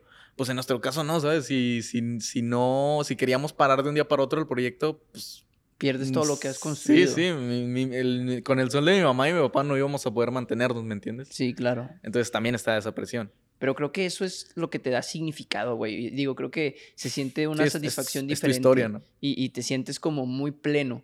O por lo menos eso a mí me ha dado mucha plenitud. El saber de decir, oye, güey, pues la neta es que obviamente si paramos, no podemos parar, ¿no? Eso ya es a fuerzas, no podemos parar y, y, no es opcional. Entonces ya como eso lo ves como una constante, ni siquiera lo pones como trabajo, lo ves como una constante, es lo que se tiene que hacer. Pero también te da este sentido de plenitud del decir, oye, pues a final de cuentas todo lo que se ha construido lo levantamos nosotros. Sí. Y eh, lo que sabes es que, y lo que empiezas a creer en estas instancias es que empiezas a entender que el dinero no se encuentra ni en tu cuenta del banco, ni en las propiedades que tienes, ni en el equipo, se encuentra en tu mente, porque tú lo desarrollaste. O sea, las herramientas, los procesos, las vivencias personales que te hicieron lo que eres hoy fue lo que te permite hacer dinero. Y empiezas a desarrollar una seguridad frente a la incertidumbre. El saber de, independientemente de lo que se venga, lo vamos a poder solucionar. Y si no es en este negocio, es en otro. Porque el dinero no está en el negocio, está en nosotros que hicimos el negocio, ¿sabes? O sea, no es una empresa que nos heredaron, güey. Es un negocio que tú levantaste y es un negocio que tú descubriste el modelo. Y si descubriste ya una forma de hacer dinero, puedes descubrir otra, güey. Sí. ¿Sabes? Pero tienes que desarrollar esa mentalidad de, no sé qué se viene, hay incertidumbre, pero tengo paz porque sé que cualquier incertidumbre que se venga la puedo manejar. Y es la única forma de estar tranquilo cuando estás levantando un proyecto nuevo. Sí, sí, sí. O sea, como que tener esa, eh, pues justo esa mentalidad, ¿no? De que, a ver, todo se puede solucionar. De hecho, ya en este punto, como que es algo que incluso me emociona, ¿sabes? Porque antes sí era un poco... Eh, sí, claro, da miedo, güey. Sí, sí, no era un poco como que desconocido de que ver qué se vendrá, ¿sabes? Eh, voy a seguir haciendo videos o a qué va a cambiar las redes. Será temporal, la típica, ¿no? Sí, sí. Pero ahorita como ya es justo ya más una empresa, eh, que digo, se sigue desarrollando, sigue haciéndose más fuerte, sigue creándose más sistemas, pues ya la, la, visión, el futuro es solamente más y más y más proyectos. Y digo, yo la verdad es que dentro de eso le encuentro mucha emoción, ¿sabes? sí, claro. por lo menos sé que voy a estar ocupado. O sea, ya en este punto, como que dejando las crisis que tuve en algún momento, eh, a la conclusión que llegué es que mientras yo me mantenga ocupado y con un propósito, o sea, voy a estar en plenitud, ¿no? No en paz, obviamente, porque pues con cada proyecto son responsabilidades y todo ese tema. Pero sí en, plenitud, de que, ah, pues tengo un propósito, ¿me entiendes? Sí, claro. Y, el haberlo creado tú desde cero, güey, creo que te da una satisfacción mental muy, muy amplia. Sí, y, eh, chef o Isaías, güey. Este, volviendo un poquito a tu, estructura, entonces empezaron los videos, empezaron a construir el canal, Facebook, todo empezó bien y eras tú solo al principio, o sea, eras tú solo con las recetas. Fueron fuiste tú solo con las recetas, o sea, en el tema de los videos de contenido que estabas sacando, o sea, nada más salías tú. Ah, ok, y, claro. Y después eh, dijiste, oye, el modelo podcast o, eh, o sea, nos saltamos una parte importante que es cuando te, se mudaron ah, De, de, casa de tus papás ¿Qué pasó ahí? Eh, ¿Cómo fue este proceso de, la mudanza o, cuáles fueron los primeros pasos? ¿Tenías ahí ya 18 años, 19? Eh, sí, acabé de cumplir 18, de hecho. Sí, sí, no, la mudanza sí fue uh, un gran cambio. como que capítulo nuevo, ¿no? Sí, literal. Y, eh, de niño a hombre, ¿no? De, niño a hombre. Ajá. Niño cemental. no, es cierto. no, no, pero sí, sí fue un gran cambio, la verdad. yo tenía ya 18 y justo ya, ya estábamos monetizando un poquito mejor, la verdad. Y digo, gracias a todo el esfuerzo que habíamos hecho y seguíamos haciendo. Llegó un punto donde nos empezamos a llenar pues de equipo y digo, Jos ya pudo armar sus computadoras. Ay, perdón. No te preocupes. sus computadoras que necesitaba para poder crear el contenido y mantenerlo en la calidad que lo queríamos llevar. Entonces, empezamos a lanzar ideas de que, qué podíamos hacer, si remodelar la casa de mis papás, que digo, ellos ya le habían metido ahí un poquito de inversión, porque digo, mi mamá siempre había soñado con este, ampliar su casa y sí lo hizo con su dinero y así, endeudándose, pero, pero lo hizo, eh, porque pues en ese entonces no teníamos nosotros para poder darle. Pero ella sí fue como que remodelando su casa y ella muy buena onda, junto con mi papá también nos decía de que usen aquí, o sea, usen aquí, adapten, este, nos salimos de nuestro cuarto, se ponen ahí, o sea, ellos bien buena onda, pero pues a nosotros nos pesaba mucho el de que, no, pues no manches, o sea, mi mamá se, sacrificó muchos años para poder hacer la casa a su gusto. Eh, obviamente cuando ya nosotros también pudimos tener la oportunidad de que ella ya no trabajara, porque te digo, trabajó desde que yo tenía como 11 años, entonces eran 6 años, se, se, jodió machín. Eh, incluso una vez lo operaron porque se le hizo una hernia por el trabajo que tenía. ¿En qué trabajaba? Ella eh, cuidaba a una familiar que está actualmente todavía como que con una discapacidad cerebral. Eh, entonces, era. Mi mamá no estudió nada de enfermería, pero tú aprendió. Aprendió a, cuidar a, ese familiar en, específico. Pero pues era un trabajo muy pesado para una eh, pues mujer de 50 años, ¿sabes? Mi mamá ahorita tiene 56. Ok. Eh, entonces sí era un trabajo muy pesado, sí la desgastaba mucho y la parte del trabajo lo tenía en otra casa aparte, entonces entre semana no la veíamos literal, o sea, de lunes a viernes no la veíamos y la veíamos los fines porque nosotros íbamos a casa donde cuidaba a esta familiar, que era en casa de mi abuela. Ok. Y nos quedábamos para estar ahí con ella y con mis primos y la madre, ¿no? O sea, era tiempo eh, completo el trabajo. Sí, tiempo completo. Y eso fue por bastante tiempo, te digo. Entonces, como que nosotros veíamos eso y de que todo lo que estaba generando fuera de su casa eh, lo invertía en su casa del futuro y que luego ella nos estuviera diciendo de que no, úsenlo, no hay problema. Pues como que sí nos pesaba, te digo. Entonces le dijimos, no, quédate aquí. Y de hecho le, le, propusimos de que ya no trabajara. Pero la verdad es que mi mamá es muy buena, agarró mucho cariño con esta, esta, esta personita que, que estaba cuidando. y la veía, nosotros incluso la veíamos como una hermanita, porque es una, es una niña. Eh, pues como que era muy difícil dejar el trabajo, ¿me entiendes? Pero a fin de cuentas sí lo terminó haciendo, por su salud obviamente, porque pues ya era muy pesado para su edad. Y porque como que ya yo creo que se sintió un poco más en paz de que sí la podíamos mantener nosotros, ¿sabes? Pero aún así ya sabes cómo son los papás de que no les gusta estar sin hacer nada. Sí, claro. Digo, mi papá tiene, tenía todavía su trabajo eh, y mi mamá pues como que al irse a la idea de que nomás quedarse en la casa sin hacer nada como que no le gustaba. Entonces, pues dijo, no, pues los voy a empezar a ayudar aquí en la cocina, si quieres te ayudo a lavar y la madre, ¿no? Y, y te digo, eh, como no queríamos seguir invadiendo ahí el espacio de mis papás, y sorprendentemente, pero fui yo el que propuso o bueno, impulsó mucho la idea de mudarnos. ¿Sabes? Como que, porque Jos siempre ha sido muy apegado a, a, la familia, no le gusta estar mucho, mucho solo. De hecho, cuando vivíamos todavía ahí con mis papás, Pris, eh, que vivía pues en su casa, se mudó a casa de mis papás. Ahora sí que Jos cantoneó. sí, sí, se fueron a vivir ahí juntos. Este, tenían un cuarto para ellos solos. Y ahí Prisfoden también empezó con sus streams, que digo, ahorita pues la conocen como Prishka, ¿no? Ahí fueron sus inicios también en casa de mis papás, arreglaron un cuartito, armaron la PC de Prishka y empezó ella también con su proyecto. Que pues a la par estaba con lo de chef, editaba las fotos, seguía con lo de redes, era básicamente la community manager, ¿no? Claro. Y pues cerebro también de todas las estrategias que íbamos haciendo para, para el canal y así. Eh, entonces, la idea justo era mudarnos a un espacio pues más propio, más grande para nosotros, cada quien con su recámara, porque digo, yo creo que desde los, no sé, 8 o 10 años eh, dormía en el mismo cuarto con José, en la misma cama, porque así nos hacíamos más espacio para tener un escritorio. Sí, claro. como que así como eh, reacomodando el, el, el espacio, ¿no? Porque luego, de hecho, en lo que estábamos ahí en casa de mis papás, eh, uno de los cuartos donde teníamos una cama, la sacamos y ahí hicimos nuestra primera oficina. Que obviamente era un cuarto muy chiquito porque pues es casa de Infonavit. Estábamos José y yo casi casi codo a codo en los escritorios, pero pues se sacaba el jale, ¿sabes? Eso fue cuando ya ahora sí empezamos como a, tener los ingresos, ¿no? Entonces yo di como que un poquito ahí el impulso de que, ¿saben qué chicos? Vamos a arriesgarnos a, tener nuestro propio espacio y de que, Jos, no hay pedo. Eh, yo sé que tú vas a a, seguir pensando, e ideando y nutriendo muy bien esta empresa para que cada vez genere más y no te apures, porque el miedo de José era de que si fallábamos, pues tendríamos que volver con mis papás. Y yo le dije, eso no va a pasar, a como eres tú, no vas a dejar que eso pase. Y justo, eh, empezamos a buscar casas, obviamente en renta, porque en ese entonces yo creo que José tenía unos 21, no nos iban a dar un crédito como para comprar y pues tampoco teníamos, la verdad. Pero pues sí se nos dio como para ir a, rentar a una casa pues bastante grande, que de hecho es a donde fuiste a, grabar. Esa, es desde, esa es la que nos, nos mudamos. Y, y, cuando recién llegamos, pues fueron unos cambios muy curiosos, la neta, porque lo vimos como muy de adultos y la verdad es que fue un error. sí, o sea, ahorita ya lo vemos en retrospectiva y fue un error completamente. No al mudarnos, sino la, la actitud que tomamos al, al, salir de la casa de mis papás.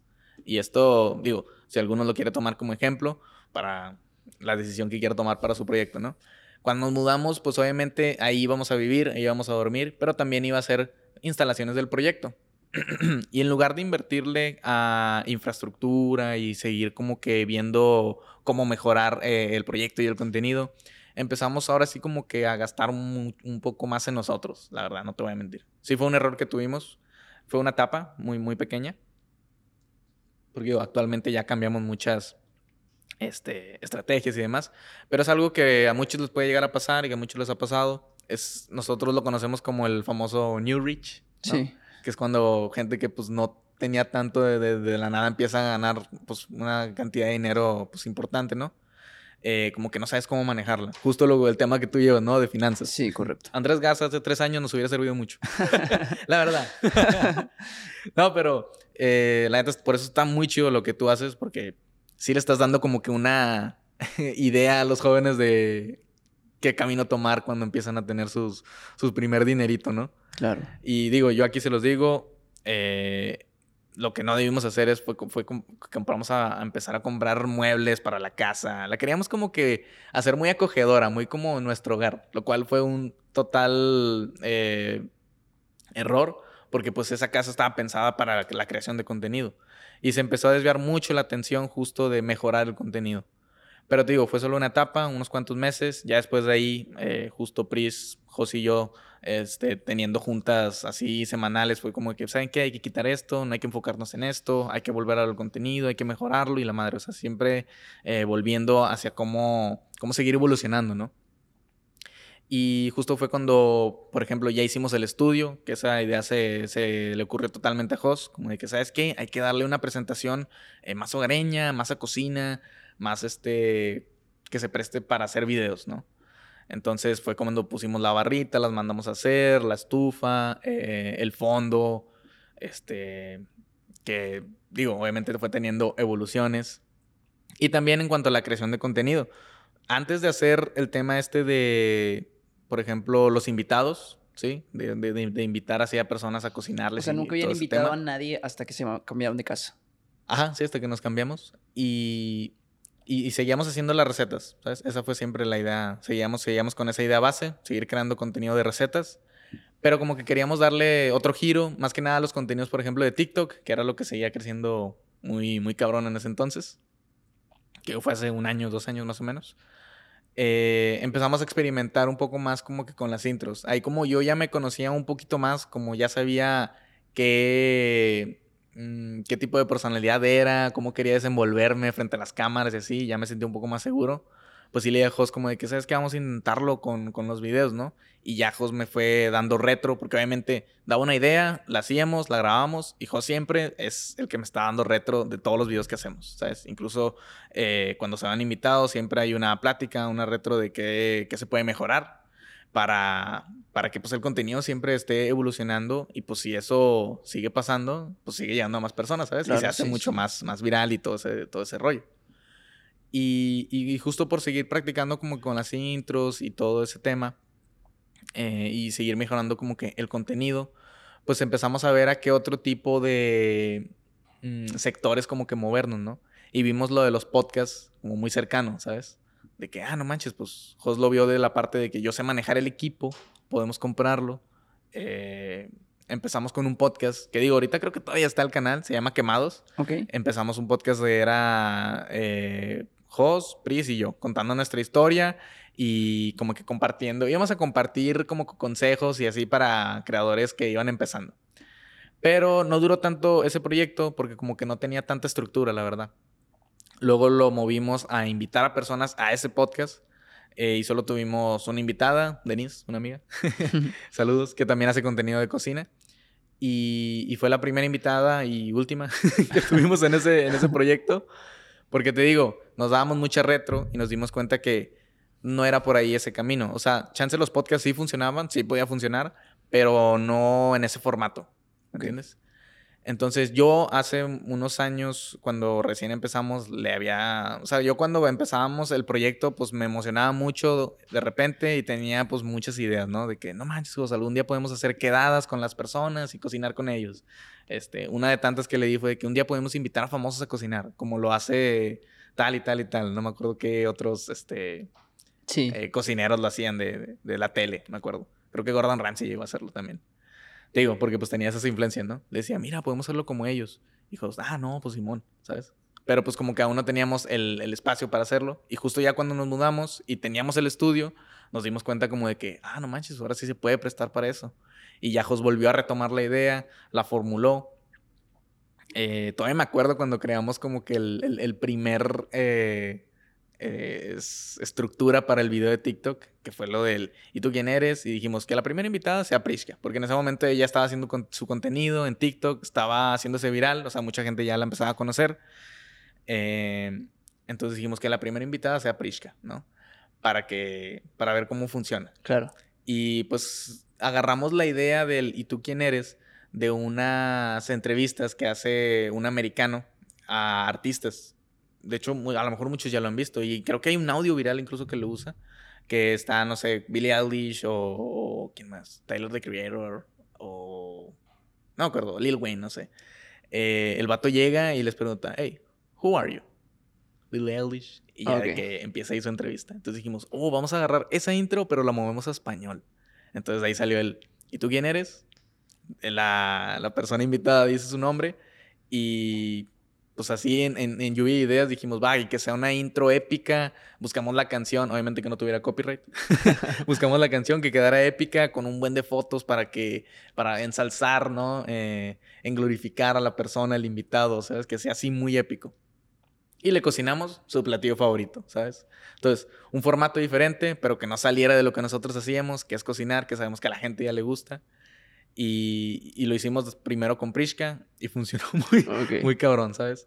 Sí, en, cuando estábamos en nuestra etapa de TikTok, que ya nos mudamos ahí a, a ahora a esta casa donde tenemos el estudio, eh, hubo altas y bajadas en, en, en, la, en, cuanto a la creación de contenido y en cuanto a vistas, obviamente, ¿no? Así es como lo ves reflejado. Claro. Porque pues obviamente ves que tus vistas bajan de un mes para otro, una semana para otra y dices, verga, pues que estoy haciendo mal. Entonces, como que tienes que seguir siempre reformulando el contenido. Claro. Lo que te decía ahorita, ¿no? De que las estrategias siempre están cambiando, ¿sabes? Sí, sí, sí, sí. Y, y por justamente porque veníamos, creo que de una, una, una un bajoncillo de, de, contenido, dijimos, hay que traer algo nuevo, algo que nos reinvente. Y por eso nació la sección de ¿Y tú quién eres? Y pues la idea era esa básica, traer a gente de influencers, pues TikTokers, Twitchers, digo, streamers, eh, youtubers, o sea, en un punto poder tirarle a, a, personas muy grandes, artistas, y cocinarles pues su platillo favorito. Junto con ellos. Uh -huh. Y de ahí tuvimos, uh, nos fuimos, la verdad, nos fuimos muy sinceros con nosotros mismos en de que, a ver, hay que empezar a traer a, a creadores que estén, pues, no sé, en nuestros mismos números o nuestro mismo nivel, ¿no? Que sí vayan a aceptar el venir. Y pues a mandar mensajes. La verdad es que al principio sí tuvimos un muy buen apoyo de, la, de los mismos creadores, ¿no? Y aquí en Monterrey hay, hay, hay una cantidad este, considerable, de bastante, ajá, considerable de, de, de, gente que hace contenido y de que está empezando. Entonces sí tuvimos una muy buena respuesta de pues, los que actualmente están ahí grabados en, en, en video, ¿no? Y, y de un momento para otro, creo que llevamos como cuatro videos, unos cinco dimos un salto muy grande en la sección y un salto que yo creo que fue muy considerable. O sea, si ya de por sí la sección de ¿Y tú quién eres? fue un parteaguas de nuestro contenido y de nuestra marca, eh, la colaboración que hicimos con Kevin Carl abrió unas puertas que Enormes. no nos imaginábamos, que sí dijimos como que, ah, oh, la bestia, esto va muy rápido, ¿sabes? Porque creo que llevamos, te digo, como cuatro o cinco invitados. Iba a ser para el norte, 2022, sí, 2022 creo. Eh, y, y, y, entre los tres dijimos, vamos a mandarle correo a todos los artistas que vayan a venir, platicándoles la sección, le mandamos un, un, uno de los videos más virales para que, se dé para que se dé la idea del formato y el que acepte, grabamos. y, y los contactaste vía correo electrónico. Sí, eso en ese momento lo hizo Prish. Uh -huh. Por correo que encontraron en internet de la gente. Sí, pues ya ves que, pues como uno, ¿no? De que deje ahí correo para colaboraciones y así. Sí. De ahí nos agarramos de que, ah, va, va, va, mandarlo al que aceptara. Creo que en ese Pal Norte iba a estar de que Keniaos, este, Nathaniel Cano. Y uno de, los, uno de los invitados artistas era Kevin Carr. Sí lo conoces, ¿no? Sí. Que digo, se hizo últimamente muy famoso por la canción de San Lucas. Digo, él hace canciones, la neta, muy como, pues, de amor, así, ¿no? Para entristecerte en tu cuarto. que yo, yo, le, yo era muy fan, yo soy muy fan de esas, de esas rolas. Entonces, cuando Prisca llega con la noticia de que, no manches, este, Kevin Carr aceptó la colaboración, para grabar el ¿Y tú quién eres? Vamos a ir a su hotel. Y yo así como de que, no, no mames. Qué feo, o sea, sí se me hizo muy loco. Sí, claro. Y, y en ese caso cambió to totalmente la dinámica de cómo fue con los invitados porque fuimos a su hotel, no fue en el estudio. Pero aún así, pues el vato se comportó con madre. ¿Y cómo cocinaron ahí? Ahí, la, digo, como lo cambió totalmente, pues dije, ¿sabes qué? Voy a hacer el pozole lo caliento así a mil más no poder y cuando ya nos vayamos a ir lo envuelvo y me lo llevo. Okay. Y pues llevé todo preparado. Obviamente mi mandilcito, ahí lo traía puesto. Guantes para que todo se viera acá súper higiénico, ¿no? Digo, como debe ser. y llegamos al hotel. Eh, conocimos a su manager, que en la noche se portó muy bien. Alonso, te mandamos un saludo. Ahorita yo creo que ya puede, puede, podemos considerarnos amigos. porque pues ya hemos tenido varias colaboraciones. Digo, recientemente hicimos una incluso con los dos hermanos, Kevin y Brian, que ya fue para un formato más largo. Porque justo cuando empezamos con la sección de invitados, estaba pensada solo para un formato corto. O sea, solo era un TikTok. Ok. Literal, el influencer o así que iba a la casa eh, era, ah, ¿qué onda? o sea, llegaba, nos platicábamos un ratito, hacíamos la intro.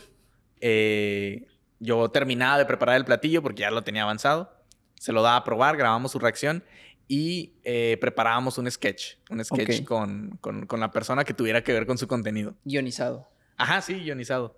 Era, era una de las partes que más me emocionaba porque sí podía como que sacar toda mi imaginación y así, a de que a ver, ¿qué puedo hacer? Esta persona hace este tipo de contenido y así, y podía pues darme libertad total. Sí, claro. ¿Sabes? Con los artistas estaba un poquito más, este, sencillo podría decirse, porque pues como el- su, su, su principal acto es cantar, pues decíamos, va, que interprete una rola aquí y luego si tiene concierto lo grabamos en el concierto y lo metemos también en el video, ponemos su video oficial. Claro, sí. Por sí. ahí iba la tirada. Había mucho contenido. Ajá. Justo fue lo que pasó con Kevin, que fue el primer artista. Eh, le pedí que cantara una de sus canciones más famosas que, se, que justo se hizo viral en TikTok. Eh, cantó una pequeña parte ahí en vivo cuando estábamos eh, dándole a probar el platillo. Y luego en la noche, que fue lo del Pal Norte, fuimos a verlo justo para grabar también la, la, la, la, la escena justa, también donde seguía cantando la misma canción que le había pedido en el hotel, ¿no? Y ese video, o sea, se fue pum, a millones y, y la gente también se volvió muy loca. Empezaron ellos mismos a hacer más y más y más hype. O sea, la misma Sí, comunidad sí. que se los agradezco mucho. Porque empezaron a hacer mucho más hype de que, no manches, ahora trae a este, trae a aquel, trae así, así, así. Entonces empezaron a darnos su propia lista, ¿sabes? Sí, De que, claro. pues, ¿sabes qué? La gente está pidiendo a tal, vamos a hablarle. Y les hablabas por correo, o sea, por sus managers o por donde encontraras. Sí, la neta. Sin miedo a. Ajá, sí, o sea, porque digo, uno podría pensar de que, ah, influencias con esa tal y así. Y digo, muchas veces sí ha sido así y la neta, pues se agradece, ¿no? Que, que, que se tenga esa oportunidad. Pero antes era de jugarle a- al valiente de que, Sí, claro. ¿sabes qué? Vamos a mandar un, un mensaje un día. ¿Sabes? Como un, hey, ¿qué onda? ¿Qué haces? Este, pero obviamente ya, o sea, todo en un mensaje. Obviamente fuimos aprendiendo, ¿no? De que todo ya declarado en un mensaje. ¿Sabes qué? Te quiero Sí, invitarte no, a hola, colaborar. ¿cómo estás? Sí, no, de Sí, que- no, no, no, no, no. Digo, sí cometimos ese error al inicio. Pero pues obviamente como empiezas a entender cómo funciona esto, dices, bueno, pues la gente no tiene tanta chance para hablar por Claro. redes, ¿no? Entonces fue como de que en un mismo mensaje todo, de que, ¿qué onda? Te quiero invitar a mi sección, este, que te cocino tu platillo favorito, eh, mira, aquí te dejo unos ejemplos. Entonces ya viendo los videos podían darse una idea y si les gustaba, pues se animaban a ir. Adelante, sí. Y la neta es que parte de, la, parte de la viralidad fue la razón por la que esta sección pues se siguiera haciendo, pero también creo yo la atención, ¿sabes? Sí es algo en lo que por mi parte yo me concentré mucho de darle a todos los invitados que han ido. Que hasta el momento, o sea, esto sí te lo puedo decir sinceramente, no he visto que ninguno, por más al lado que le tire eh, al platillo, o sea, no, no le ha disgustado. nada, Ok. ¿sabes? Digo, tú mismo fuiste y Sí, probaste claro. los chilaquiles. ¿Qué tal estaban? Muy buenos. Así, ¿no? Con, con un filero aquí Eh. ¿qué ¿Qué, tal tal estaban, Andrés? no, no, pero te digo, sí me he enfocado mucho en eso desde que iniciamos la sección porque dije, va, van a venir a, a crear el contenido, ya están prestando su tiempo. Yo estoy seguro que pues va a ser viral, pero aún así quiero que se lleven una buena experiencia, Sí, ¿sabes? claro. De que sea verídico de que ah, el chef sí cocina. Sí, ¿sabes? claro. Y, y también te da como esa credibilidad. Y Sí. por ejemplo, con los mismos invitados, los grandes que, que están en tus videos de YouTube por el Mariana, fue exactamente igual. Lo contactaste sí por. Mm. Con él sí fue un poquito diferente en específico, porque primero invitamos a Silberg, si no sé si lo conoces, Sí. que también hace, pero en este caso de BR en Twitch, eh, que es la ratita roja. sí. Eh, empezamos a ver que también estaba muy viral en TikTok cuando justo también nosotros empezamos esta sección. Entonces, pues fue de, de- de uno de los muchos creadores que les mandamos mensaje para ver si colaborábamos. Y como él es muy raza, eh, pues aceptó en corto. De hecho, antes de grabar su video, tuvimos una carnita asada. ok, ok. Porque creo que lo, cuando le hablamos un sábado y ese mismo sábado le dijimos de que, ¿sabes qué? Pues cae en la noche, hacemos una carnita y platicamos. Y fue a la casa y justo ahí también se empezó a crear una serie de eventos, que digo, esto no está a cámaras, pero serie de- una serie de eventos y reuniones donde hemos tenido pues a varios de los mismos creadores que hemos invitado y que pues es- se, se presta con madre porque es Sí. como relaciones públicas, ¿no? No sé, Sí, claro. networking, no sé cómo se le llama Claro, claro, claro. este, el, el estar como que hablando y colaborando con ellos sin necesidad de estar haciendo contenido. Entonces, yo creo que con Silver fue de los primeros con los que iniciamos eso. Y, y él ya había colaborado con el Mariana. Este, pues obviamente Mariana ya estaba, si estaba en su boom, estaba por subir aún más y más y más y más. Eh, entonces da la casualidad que una vez Silver hace una carnita asada, pero en su casa, nos invita, vamos, yo estaba ahí en el asador porque pues llegaba y el vato, eh, pues pégate ahí, chef. Tú eres Yo, el "Ah, chef, sí. madre". no, con gusto, la neta, o sea, a mí sí me gusta mucho pues cocinarle a las personas, ¿no? Más que comer, cocinarles. Digo, creo que fue una de las razones por la cual iniciamos esa sección también. Y da la casualidad que también invitó justo al Mariana. Entonces todos estábamos así como que, ah, no manches, este, qué pedo está aquí. Y pues empezamos a hablarle todo tranqui, o sea, tampoco llevarlo desde el lado hostigoso, ¿no? De Sí, que, claro. "Eh, a ver qué día hacemos algo, ¿sabes? No, o sea, primero la llevas como que más tranqui, que, que, que- que le caigas bien para empezar. Sí, claro. Y, y empezamos a hablar de que, oye, estaría chido colaborar. Ah, sí, sí, he visto tus videos y la madre, invítame. a-". Hasta me dijo el platillo de que hazme el cóctel. Ya me lo andaba cantando desde hace meses. Eh, pero pues obviamente, como él es alguien pues muy ocupado, ¿no? También con el tema de los streams. O, o se le va mucho la onda o si está muy ocupado, obviamente, eh, pues se fue postergando un poco la, la grabación y la colaboración. Pero eh, a fin de cuentas, eh, Jos fue el que tomó ahí como que la decisión mayor. Le pidió su número y fue él el que coordinó toda la, la- la- la colaboración. Ok. Eh, y fue como se dio la, la- la grabación con, este, con, con el Mariana. Fue al estudio. De hecho, él fue cuando hicimos la transición de videos cortos de TikTok a videos ya largos. O sea, le sacaste también. Sí, o sea, un sí, creo que llevamos como dos invitados. Porque justo, mm, como te digo, lo de los invitados era otro formato, pero igual estábamos como que todavía experimentando para ver a qué, qué más podíamos tirarle. Entonces dijimos, ¿sabes qué? Podemos sacarle provecho a que va a venir, eh, pues literalmente un influencer, alguien que hace un contenido totalmente diferente, para también moverlo a un contenido más largo. Claro. Y vas a hacer tú, Isa, platicando con él y la madre. Y yo así de que, oh, a la vez de... cuando yo no estoy nada acostumbrado a sacar plática. Entonces, fue un nuevo reto para mí, la verdad. Sí, estuve muy incómodo mucho, mucho, muchas grabaciones. Pero justo me emocionaba porque desde hace muchos años tengo esta frase muy marcada. No sé quién la dijo, creo que eh, un- una, un- un- una persona allá de España, era un, era un señor. Pero decía esta frase que era, cuando más incómodo estás, cuanto más te enfrentas a situaciones que no te gustan, que te dan miedo, es cuando más te conoces a ti mismo, ¿sabes? Se me quedó muy grabado porque fue como de que, ah, no manches, o sea, si quiero de verdad crecer, no tengo que estar cómodo, ¿sabes? Si quiero de verdad eh, tener una evolución personal, eh, incluso para redes, no tengo que estar haciendo el contenido que más fácil se me haga. Claro. O sea, tenemos que estar haciendo algo nuevo, algo que nos ponga a prueba. Entonces, brincarnos justo de hacer el contenido corto a mover a un contenido más largo en el cual yo estuviera interactuando con otro influencer, otra, otra personalidad, pues era un reto. Pero, pero lo bueno que, que, que iniciamos ya hace ratito, hace como un año, justo con ese nuevo formato. Y llevamos yo creo que dos invitados, cuando el tercero fue el Mariana. y yo creo que hasta ahorita es uno de los videos más virales que tenemos ahorita en YouTube. Eh, pues obviamente por, por, la presencia de él. Sí, ¿no? claro. Y me dio mucha escuela, la verdad. Digo, en ese video, sí, no me da un poco de pena, o sea, por mi parte, porque sí me, me, me contuve mucho, la verdad. Ok. O sea, como que me, me, ¿cómo se dice? Te cohibiste. Sí, ándale, me cohibí, ándale. Eso es, ni me salen las palabras. me cohibí. Pero sí me dio mucha escuela en de que, a ver, ¿por dónde puedo ir mejorando, sabes? ¿A dónde quiero ir dirigiendo, eh, pues, el, el tema del, del, del, podcast o de la dinámica que estamos haciendo aquí? Así como tú ahorita me decías de que no sabías si hacerlo de finanzas o más expansible, más de todo un poco. Claro. Pues es mejor como que seccionarlo, ¿no? Entonces yo lo seccioné a un poco de, pues es cocina, voy a hablar de comida. Y si sale otro que otro, uno que otro tema cagado, pues lo seguimos y tiramos ahí desmadre. Yo también me considero alguien que puede seguir como que la carrilla, ¿no? Claro. Eh, en confianza, ¿no? Y si no, pues forzarme a tener esa confianza en el momento, ¿sabes? Sí, sí. Y, y fue, pues te digo, totalmente ese reto, pero digo, actualmente sigo practicando, ¿me entiendes? Con cada invitado eh, sigo aprendiendo a desenvolverme y sigo aprendiendo a, a, a probar nuevas formas de, de, hacer dinámica, de hacer show. Porque te, te, decía ahorita, o sea, esta sección yo la veía en este punto como pues, justo un show. Claro.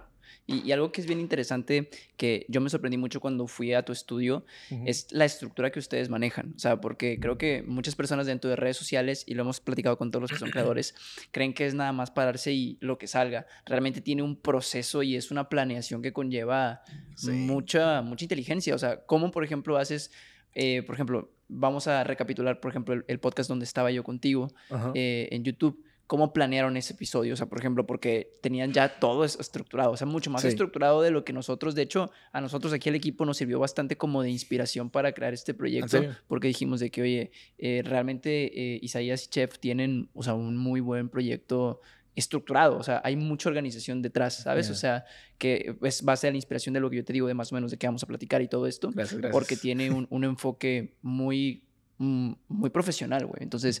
¿cómo creas, por ejemplo, un esquema de guion? O sea, tú dices, oye, ¿sabes qué? Vamos a platicar de esto, va a durar aproximadamente esto. Las cámaras, digo, yo sé que todo es cuestión de práctica, Sí, sí, sí. pero ¿cómo se les fue ocurriendo como, oye, bueno, y luego aquí sí pasa esto, van a hacer esto, o voltean esta cámara o todo esto? ¿Cómo, ¿Cómo fueron perfeccionando eso? Pues de hecho, yo creo que, por ejemplo, antes, el, el- el- cu- cuando ya nos lanzamos a hacer el contenido largo, Y mira, pa- pausa antes de comenzar. ¿Cuánta Ajá. gente tienes ahorita en tu equipo de trabajo?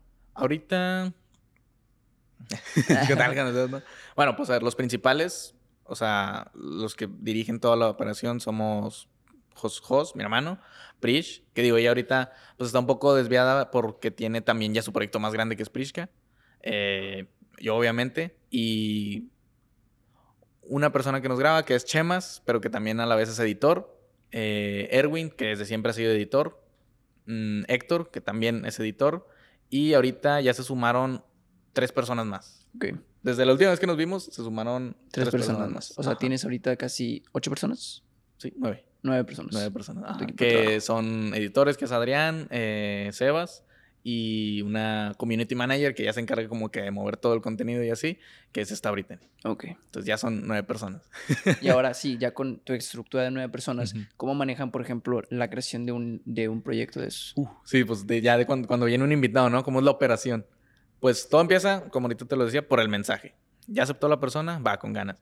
Literal empieza desde el platillo, ¿sabes? Sí. O sea, ahí es, ya es muy mi parte, ¿no? De qué es lo que va a querer de, de- que, que preparemos, porque obviamente pues, tiene que gustarle, ¿no? Claro. Entonces sí me encargo. De hecho, quiero seguir como que mm, estructurándolo de, de una mejor manera para formalizarlo cada vez más, porque hasta hace poco solo es, hasta el momento, perdón, solo es, ¿cuál es tu objetivo favorito?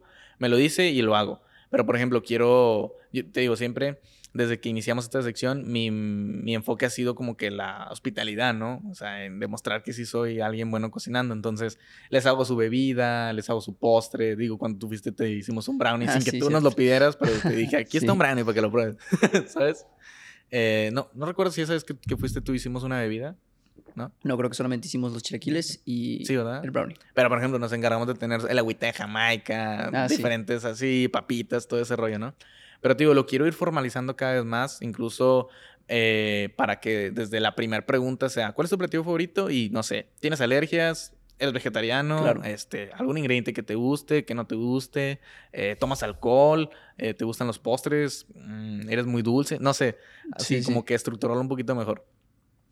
Pero te digo, todo empieza desde ahí, desde el platillo. Empiezo a desarrollar la receta, así a sacar la mejor receta que me haya pedido, eh, en específico del platillo que me haya puesto. Y, y tratar también de meterle ahí mi toque, ¿no? Entonces, y también planeo, por ejemplo, la bebida y el postre que le vamos a dar. Como, como si fuera un menú completo, ¿no? Como maridándolo. Claro. Porque pues ahí también pongo en práctica mi parte pues como chef, ¿no? Que pues sí me gusta seguir desarrollando. Y luego, eh, a como ya lo hemos manejado hasta ahorita, es de que sí está bien improvisar en el, en el contenido, o sea, en el, en el proyecto, pues, del, del podcast y así, pero pues hay que tener una base, ¿no? Entonces, eh, junto con Jos, hemos como que ya desarrollado un sistemita en el de que va, viene la persona, hay que ver de qué tipo de contenido hace, qué tipo de contenido hace para como que desarrollar preguntas, desarrollar temas, mm, incluso chistes, ya me los voy así formando en la, en la mente, como que para, para clip. Siempre estamos como que pensando justo eso, de que cosas, o sea, estar hablando de cosas que ayuden a crear clips, porque pues eso es lo que a fin de cuentas se va a estar subiendo en redes y va a dar viralidad, ¿sabes? Claro. eh, sí, sí, va, sí va por ahí nuestra estructura en cuanto a, a- a crear ese contenido. Y, y también, pues digo, tenerlo todo, ahorita ya en este punto, por ejemplo, que al mismo tiempo que se esté grabando el contenido largo, sirva para hacer el contenido de TikTok.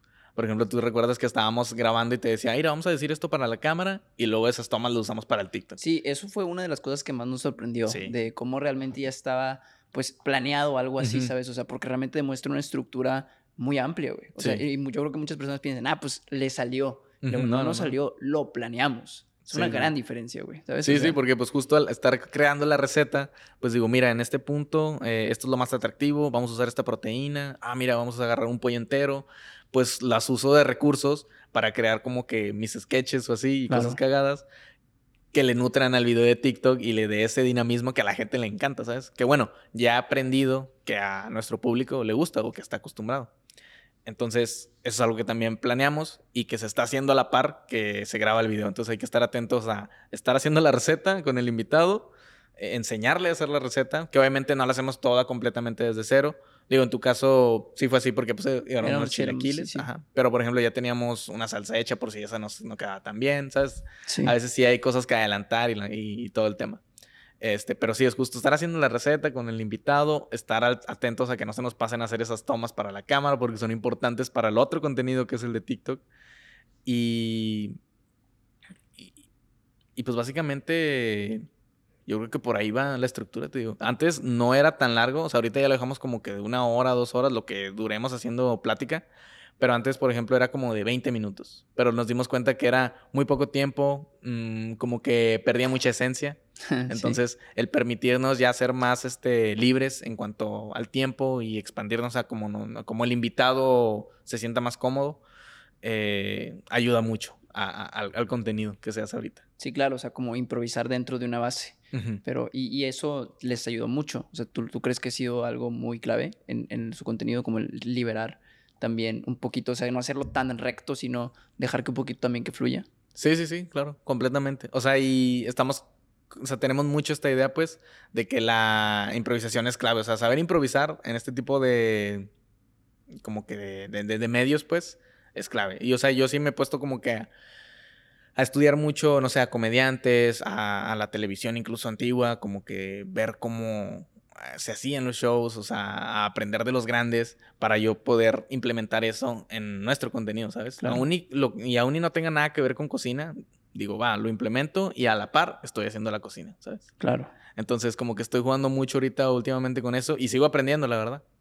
Y, y, y, pues es que a final de cuentas es una de las lecciones que me estoy llevando mucho de este podcast, que creo que es como el siempre estar invirtiendo en ti mismo te brinda todavía más herramientas para poder utilizar. Sí. Porque algo que mucha gente cree que pasa es, por ejemplo, vamos a suponer que vas a hablar en público, la gente cree que dentro de una situación de estrés, como puede ser hablar en público, tú caes a- al nivel de tu motivación, ¿no? De, oye, bueno, me siento muy motivado y voy a dar una excelente actuación o una excelente presentación o en tu caso una excelente eh, receta. Sí. Cuando la realidad es que cuando estás en una situación de presión no caes a nivel de tu motivación, caes a nivel de tu preparación. Claro. ¿Cuándo fue lo que lo máximo que aprendiste? ¿Cuánto fue lo máximo que aprendiste? Y ese máximo es hasta donde vas a caer. O sea, si soy, ¿sabes qué? Estoy nervioso, pero sé que puedo hacer las cosas bien y ahí caes. Ahí está tu base. Sí. Porque ahí es donde sabes que independientemente de estés nervioso o no, esto estás segurísimo que lo manejas bien.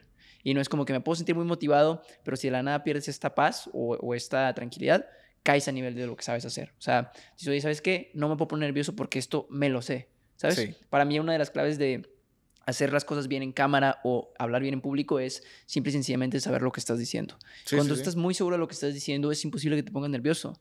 Cuando no estás seguro de lo que estás diciendo, es cuando te pones nervioso, porque tienes miedo de cometer errores. Pero cuando, no, cuando sabes que no estás cometiendo ningún error, o estás contando tu propia historia, estás hablando de un tema en el que eres experto, o por lo menos eres bueno, pues no tienes por qué ponerte nervioso, porque estás clave. Entonces, caes a nivel de tu preparación y el siempre estarte preparando te permite tener como una paleta, como si tuvieras una caja de herramientas más amplia para que en cualquier emergencia, ahora tienes un martillo, ahora un Sí. desarmador, ahora una cinta, y le vas agregando cosas a esa caja de herramientas que eres tú mismo para que cuando tengas una situación puedas resolverla con las herramientas correctas. Sí, sí, sí. De hecho, o sea, de de hecho creo que me ha pasado con, con invitados incluso de que quiero como que poner a prueba algo nuevo y de que veo que a lo mejor no me está saliendo, que no lo voy a poder aplicar, pues digo, ¿sabes qué? No me arriesgo, regreso a las bases. Sí, ¿sabes? claro. Regreso a las preguntas que ya tenía planeadas, a los temas que ya tenía investigados y me voy por ese camino seguro. Y Yo poco a poco vas, o sea, no tocas Sí. la profundidad del mar con los dos pies, o sea, vas poco a poco pisando uno a uno y después vas viendo qué funciona, hasta dónde puedes estirar y vas Sí. a adquiriendo información. Sí, o sea, yo soy mucho como, por ejemplo, en el, en el contenido este de, de los invitados, de jugar con ellos, ¿sabes? Sí. Eh, no, no me gusta como que pendejear de más, obviamente. pero sí, pues como que ocasionar esa risa, ¿no? Esa, esa, esa carrilla. O sea, sí me gusta mucho ese pues, sentimiento, pues, de que te la puedes pasar bien mientras cocinas. Por ejemplo, contigo, cuando, antes de que fueras, sí dije, uh, puede que esté interesante porque digo, Andrés viene a hablar de finanzas, números. este, yo no soy nada bueno en eso. Entonces dije, no quiero verme como un pendejo, ¿sabes? Pero dije, ¿sabes qué? No pasa nada, o sea, si lo llevo por ese lado. Y creo que pues justo por eso resultó en un, en, específico en tu video, en un contenido, este, como que diferente, ¿sabes? Sí, claro. Y, y, y por eso creo que a la gente también le gustó. Oye, y algo que, que nos saltamos, pero quiero tocar, eh, algo que me habías contado es que tenías una estufa que originalmente ah, usabas para poner un restaurante. Entonces, ¿cómo fue ese rediccionamiento de propósito? ¿Originalmente querías poner un restaurante o, claro, o cómo estuvo esa situación? De hecho, es algo que no, recuerdo si ya he contado otras veces, pero fue parte de, los cambios que fuimos teniendo cuando ya nos mudamos y cuando estábamos viendo, pues, a qué otras áreas crecer y qué otros sectores este, explorar y así, ¿no? Eh, uno de ellos era, pues, tener varios, varias fuentes de ingreso, ¿sí? Así fue como la, la idea principal, la idea base. Hay que tener varias fuentes de ingreso. En ese momento nada más tenían la fuente de ingreso de la monetización. Sí. De las plataformas Facebook y YouTube. Ajá. Pero pues obviamente está este miedo como que de. Imagínate si caen las plataformas, pues. ¿De dónde sacas dinero? ¿sabes? Sí, ya tenías compromisos como la renta que tenías que pagar para hacer Ajá, claro, los sueldos, ¿no? Todo ese, todo ese tema. Y, y, pues obviamente como para también ir verlo de una manera de invertir, ¿no? Para futuro. Para tener este, otras fuentes justo. Pues de, de donde tener ahí este, pues tus ingresos y demás. Entonces, pues la más eh, viable o, cercana que teníamos era pues la de un restaurante, ¿sabes? Porque era nuestro, nuestro ámbito, ¿no? La cocina. Y si bien no podíamos poner en ese entonces un restaurante, porque te estoy diciendo que esto fue hace como un año y medio más o menos, eh, pues sí podíamos tratar de hacer algo diferente, pero que fuera en el mismo mundo que es vendiendo comida. Y estaban este concepto que se llama las Dark Kitchens, que digo, seguramente las conoces. Estuvo muy de moda en 2020. Y digo, para el que aquella persona que no lo conozca, es básicamente un espacio donde adecuas completamente como una cocina, muy profesional o como tú quieras, y abres este servicio de, ¿cómo se llama? Comida a domicilio. ajá, comida a domicilio. Es que lo quería decir en inglés. sí. Pero sí, básicamente, comida a domicilio. Eh, y entonces, literalmente, pues los repartidores van a tu, donde tienes tu cocina fantasma, ¿no? O tu dark kitchen y pues simplemente es de repartir pedidos, ¿no? Está abierto a público. No te tienes que preocupar por meseros, no tienes que preocuparte por mesas, por decoración, eh, incluso por, por, luces y quién sabe cuántos gastos más, ¿no? Claro. Entonces algo muy, para muchas personas fue muy factible, justo como dijiste, en 2020, porque pues se ahorraban muchos gastos. Y en nuestro caso, pues nos, nos llamó mucho la atención porque sentíamos que no ocupaba hasta tanta experiencia, ¿sabes? Eh, en, en cuanto a manejar una cocina. Ahora, para esto lo íbamos a iniciar solo nosotros tres. O sea, de que Jos, Pris y yo. El proyecto del contenido, la mudanza de la casa y aparte un nuevo restaurante. Ajá, sí. Ah, bueno, no, ya estábamos mudados. Ya, ah, estábamos, ya estaba el estudio, incluso. No, no, esto. A ver, estoy pensando. Es que no recuerdo si fue antes de los invitados. No, creo que incluso esto de la Dark Kitchen fue antes de hacer la sección de invitados. Ok. Sí, estábamos muy enfocados en esto. Eh, había aquí una, una, nave que tenía ya todo adecuado para poder abrir tu Dark Kitchen. Entonces fuimos a preguntar, nos gustó la idea, nos gustaban las instalaciones, pagamos para que nos separara nuestro por así decirlo, nuestro local, ¿no? y empezamos a comprar el equipo, porque pues obviamente tú tenías que meterle ahí las cosas que ocuparas, ¿no? Compramos un refri industrial que se usan para cocinas, una estufa también muy industrial, una plancha, una freidora, mesas, racks. Eso fue lo que compramos hasta hasta tomar otra decisión, ¿no? Teníamos ya todo eso eh, dentro de la cocina sin montar y justo habíamos salido de viaje a Ciudad de México por mi cumpleaños, porque yo siempre había querido conocer Ciudad de México, ir a probar.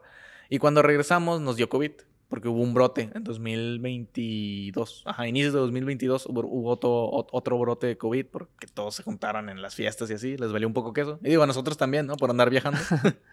Pero sí, nos dio COVID, nos tuvimos que aislar como 10 días. Y justo ese aislamiento que tuvimos eh, nos puso como que los pies en la tierra de que, ah, la bestia, ya estamos como a un mes, estamos yo creo que sí, justo un mes de abrir las Dark Kitchens, como nos pusimos de meta.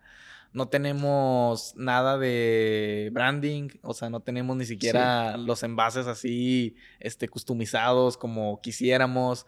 El menú solo lo hemos probado una vez, la gente no lo hemos capacitado, eh, ni siquiera hemos montado la cocina no hemos abierto redes sociales y ahora estamos, eh, tuvimos un retraso por el tema de, que nos enfermamos y el contenido está mandado a la mierda, ¿sabes? Teníamos todo esto encima y me acuerdo que fue una noche que nos pusimos a platicar, Hospris y yo, y pues llegamos a la conclusión de que si íbamos a abrir la Dark Kitchen, íbamos a tener que sacrificar el contenido. Porque era dedicarle demasiado tiempo, o sea, demasiado tiempo, día y noche, todos los días de la semana, a que la Dark Kitchen estuviera abierta y al 100%, ¿sabes? Y dando un servicio, o sea, increíble porque pues estaba en juego el nombre de la marca, ¿sabes? De que no manches, pedí de chef un proceso, imagínate que te llegue algo crudo, algo mal, una salsa mal hecha, no sé, ¿sabes? Todas esas presiones encima. Eh, entonces, pues obviamente decidimos no sacrificar una por otra, que en este caso era el contenido, que era que en ese momento lo que más nos estaba dando, lo que nos estaba sosteniendo literalmente. Entonces dijimos, si nos enfocamos en la Dark Kitchen, eh, vamos a dejar tirado el contenido, que es lo que nutre ahorita mismo el que funcione la Dark Kitchen y también se va a caer y nos vamos a quedar tirados. Sin nada, claro. Entonces dijimos, pues la opción más viable es eh, mejor abandonar completamente el proyecto de abrir la cocina fantasma. Ya habíamos hecho el pago, dijimos, va, lo vamos a perder, ni modo, preferimos eso ahorita a perder mucho más en un futuro. Digo, de esas decisiones que dices, ah, duelen. Sí, sí, o sea, pues duele, no manches, es como de que tenías, tenía, tienes un plan que según tú hace unos meses dijiste va a funcionar y de un día para otro por mala organización o por estar mal preparado, obviamente, eh, no termina funcionando. Pues como que sí te pone justo, te da este bajón de que seré, seré, seré bueno haciendo esto, ¿sabes? Claro. Pero, pues yo creo que tomamos la decisión correcta porque después de ahí nos enfocamos para lo que actualmente somos muy buenos, que es crear contenido, crear sistemas, yo seguir cocinando, hacerme muy bueno eh, para desenvolverme en redes sociales. Y te digo, justo después de ahí fue cuando creamos la sección de ¿Y tú quién eres? Claro. Entonces, de algo que pues pudo haber sido muy catastrófico, salió un camino totalmente diferente que pues nos llevó a algo que no conocíamos, pero que hasta ahorita va muy bien. Claro, y, es, como ese estar dispuesto a sacrificar las cosas que quieres hacer por lo que crees que te va a dar más beneficio en el futuro. Porque puedes hacer todo, pero no puedes hacer todo al mismo tiempo. Entonces creo que el que te hubieras ido directamente a operar la Dark Kitchen te hubiera quitado eh, parte de tiempo y potencial en un proyecto que ya estaba empezado y ya más encaminado. Y creo que a veces pasa mucho, como eh, lo platicaba también en otro podcast eh, con Ricky, creo, que era de, oye, pues queremos tener muchas fuentes de ingresos, pero al principio tenemos que concentrarnos en solidificar una. O sea, de que encontrar una esa que nos permita escalarla, crecerla, mantenerla y una vez con esa estabilidad, ahora sí partir a distintas otras inversiones. De lo contrario, te haces bueno en todo y experto en nada y terminas teniendo muchas pequeñas fuentes que nunca van a representar una grande. Sí, ¿no? O sea, como que incluso te... No sé, como que te arrastran, ¿no? Claro. Sí, sí, sí. Y, decidieron focalizar ahorita en, el proyecto de, Chef en Proceso y ahorita las fuentes de ingresos que poseen son por monetización de plataformas y por colaboraciones o tienen alguna otra más. Eh, no, ahorita solamente es eso, o sea, monetización. Y, o sea, fíjate, incluso ya con el gran equipo que te acabo de contar que tenemos, que digo así, sí, sí, es un, un, vasto equipo que hace un gran trabajo, la verdad. Eh, muchas veces sí estamos saturados, ¿sabes? Claro. Eh, de hecho, el equipo creció porque estábamos muy saturados de contenido, contenidos, o sea, muy padres, pero que necesitaban más manos, ¿sabes? Para, para, para que pudieran elaborarse. Entonces, por eso se buscó más, más personas. Y en la parte creativa te metes tú 100%. O sea, tú solo te concentras en, en, en crear nuevas recetas, en grabar y todo eso. Pues eh, es en parte con Jos y, conmigo. Ahorita Prishka no tanto con Chef, porque pues ella está con su propia ya cuenta. O sea, en un inicio obviamente sí era, éramos los tres, pero ahorita Prishka está enfocada totalmente en su, en su, en su página, que es este, en su proyecto, perdón, que es Prishka, ¿no? En Twitch. Claro. Pero sí, ahorita las ideas pues vienen básicamente de Jos y mías. Ok. En cuanto a recetas. Obviamente, en cuanto a recetas, me toca a mí, pues, desarrollarlas a mi estilo, ver cuál es la mejor manera. Practicar. En, Ajá, en cada vez perfeccionar mi forma de enseñarlas a las personas, ¿sabes? Porque muchas veces como que no sé, de tanto que lo estás haciendo, como que no recaes en el sentido del por qué lo haces. Y pues mi sentido es enseñarle a la gente a cocinar, ¿sabes? Más allá, o sea, sí hago el showcito, sí me gusta como que eh, tirar desmadre y demás, pero que no se pierda la esencia que es enseñar a cocinar, ¿sabes? Claro. Oye, y esta es una sección que se me está ocurriendo ahorita, pero ya acercándonos al final. Baile eh, improvisado. quiero, quiero platicar un poquito, hermano, de por ejemplo, eh, algo, una de las lecciones que me estoy llevando también de, de, este podcast que estoy teniendo contigo es la importancia de tener un núcleo eh, familiar sólido. Creo que una de las ventajas que, que, has tenido en tu proyecto ha sido que te han apoyado en todo momento, por lo menos, eh, a veces no económicamente, pero sí por lo menos con apoyo. Y, creo que eso es muy importante, recibir esa, ustedes pueden, el apoyo de tu hermano, el apoyo de la esposa de tu hermano, de tu familia, eh, a medida de lo posible, como el siempre sentirse acompañado, creo que hizo que mantuvieran la fe en el proyecto y que pudieran tener ese motor que los permitiera seguir adelante. Y por eso mismo quiero profundizar un poco en, tus relaciones personales. Por ejemplo, eh, ¿qué sientes que te ha permitido dentro de tus relaciones personales explotar el proyecto? O sea, por ejemplo, eh, eh, alguna relación personal que resaltes mucho, que digas, oye, sin esto, eh, esto no me lo ha permitido, relaciones amorosas, algo que quieras platicar en ese aspecto, que, eh, porque creo que dentro del mundo de los negocios y el emprendimiento siempre ignoramos esta parte, pero la realidad es una de las razones por las que trabajamos. O sea, uno de los motores es el poder brindar a nuestra familia y a nuestros seres queridos algo que aportar, ¿no?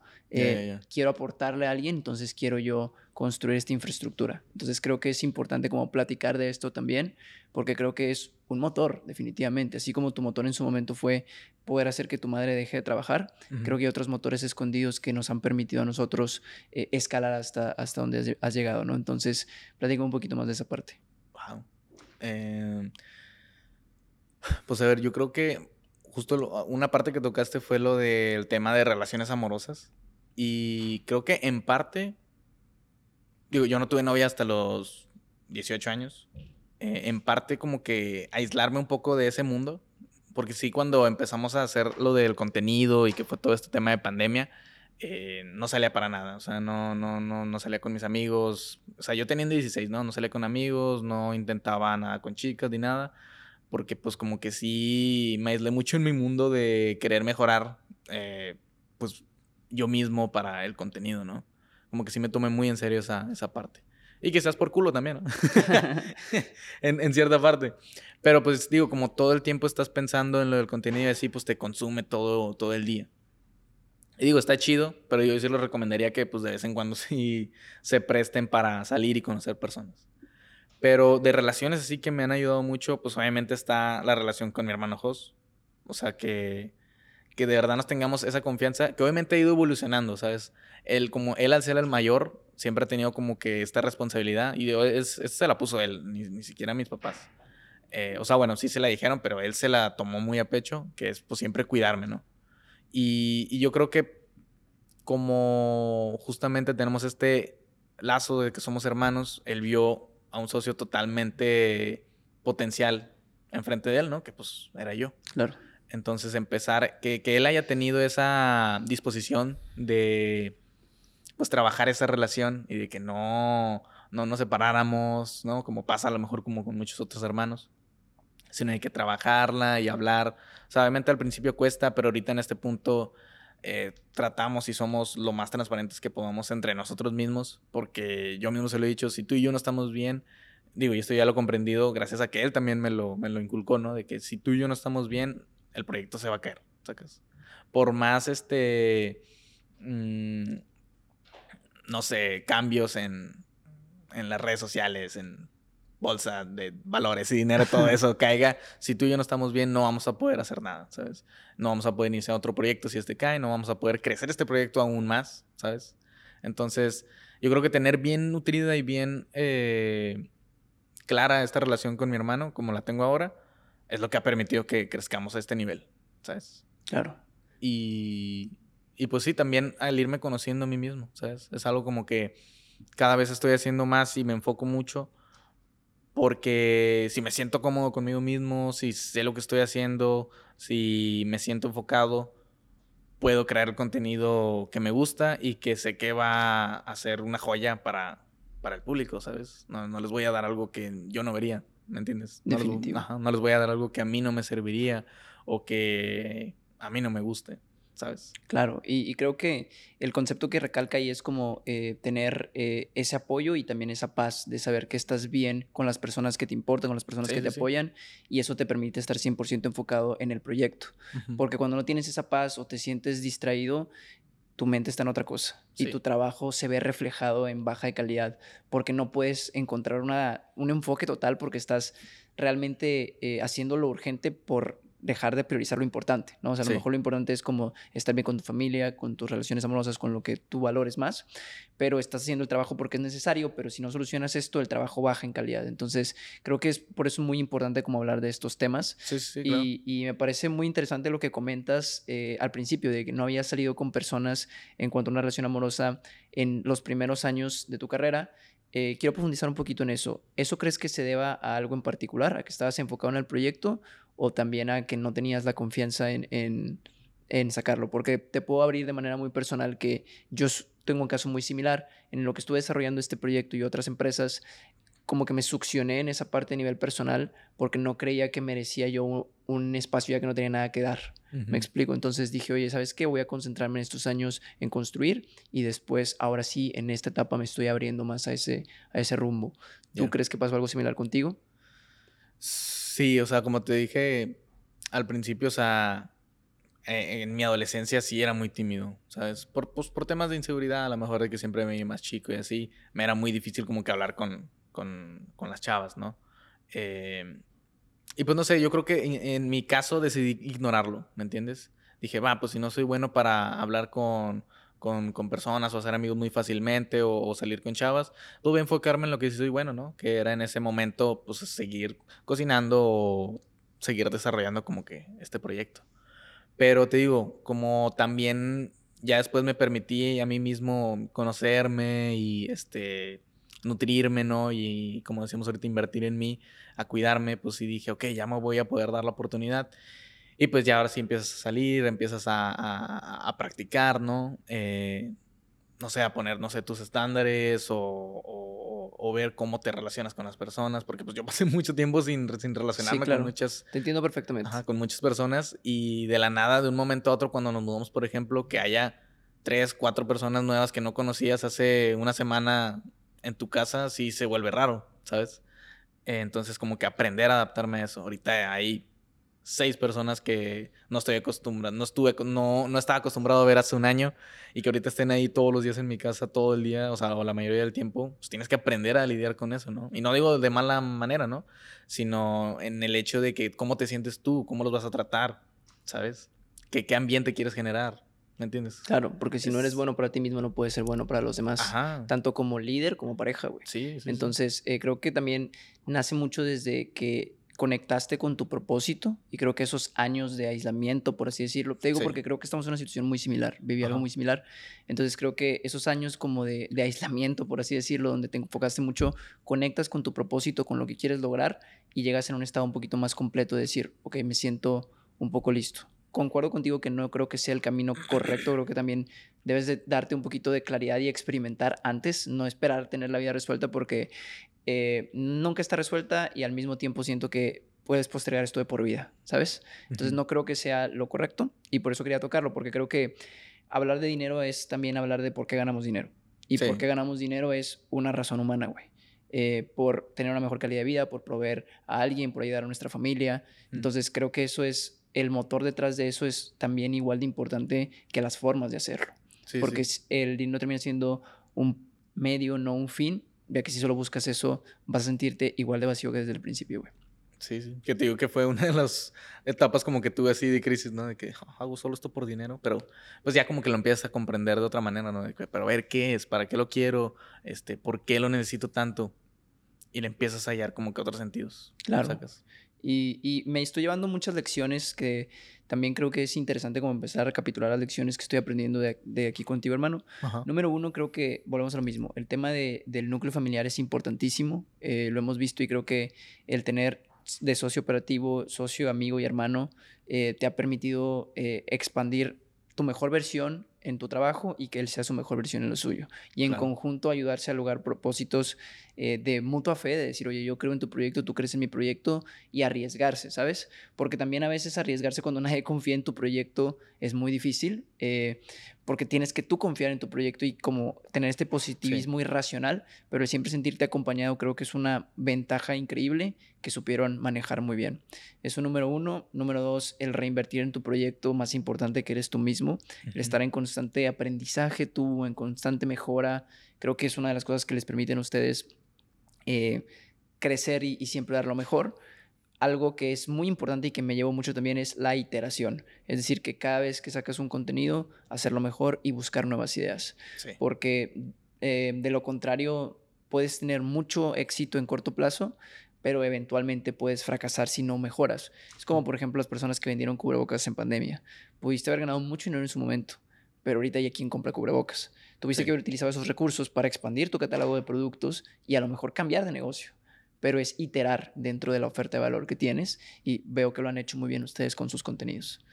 Y otra que creo que funciona muy bien para ustedes es trabajo en equipo, que a final de cuentas es como eh, cada quien en lo que es bueno y confiar en las personas, o sea, decir, oye, vamos a hacer las cosas en conjunto y saber que no puedes eh, construir el proyecto tú solo sí, sí, no, y también saber como que liderarlo, ¿no? Porque pues en este punto estamos en, el, en la situación de que nosotros somos los líderes del proyecto y tenemos que aprender a, eh, a cómo, pues sí, justo manejar a la gente, eh, para que uno cumplan con sus cosas y también se sientan cómodos y Sí, pues no, no quieres este tratar a los demás como a ti no te gusta que te traten o como te trataron, ¿sabes? Y, lo complicado es que, eh, como tú decías al principio, cuando no tienes una referencia de, de personas cercanas eh, o muy cercanas que tuvieran como una empresa, o como por ejemplo, ah, tienes a alguien que le puedes preguntar cómo se maneja una empresa, pues no tienes idea de cómo ser líder, no tienes idea de cómo construir un equipo, no tienes idea de cómo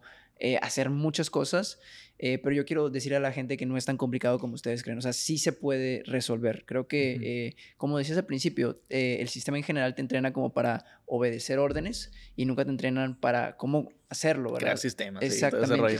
y, y a final de cuentas termina siendo algo que sí puedes hacer solamente pues no te enseñan, pero no hay que tenerle miedo a eso, porque yo una de las cosas que tenía como mucho miedo de contratar mi primer persona del equipo, pero poco a poco le vas agarrando la idea y, pues nunca estás listo para nada, pero lo puedes realizar.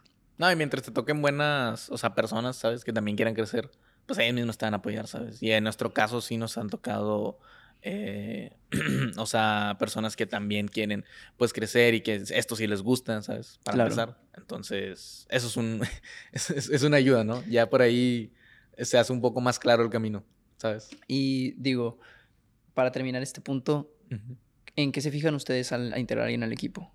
Em. o sea, ¿qué característica para ti se te hace clave? Color de piel. no, no. no, cierto. No, no, no. Eh, no, fíjate que he estado muy curioso cómo las personas se han integrado al equipo. cómo se han integrado al equipo. Porque los primeros dos fueron amigos.